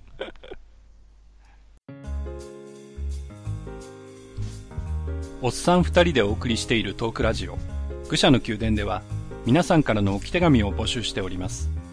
置き手紙はブログのお便り投稿フォームのほか番組メールアドレスからも受けしています。番組メールアドレスはフールパレスアットマーク Gmail.com foolpalace アットマーク Gmail.com となっております。また番組公式ツイッターでは番組更新のお知らせ次回更新予定日をご案内しております。ブログのリンク、またはツイッター上で愚者の宮殿を検索してフォローしていただければ幸いです。また、公式ツイッターへのリプライや、ハッシュタグ、愚者の宮殿をつけていただいたつぶやきも番組内でご紹介させていただく場合がございます。皆さんからの置き手紙お待ちしております。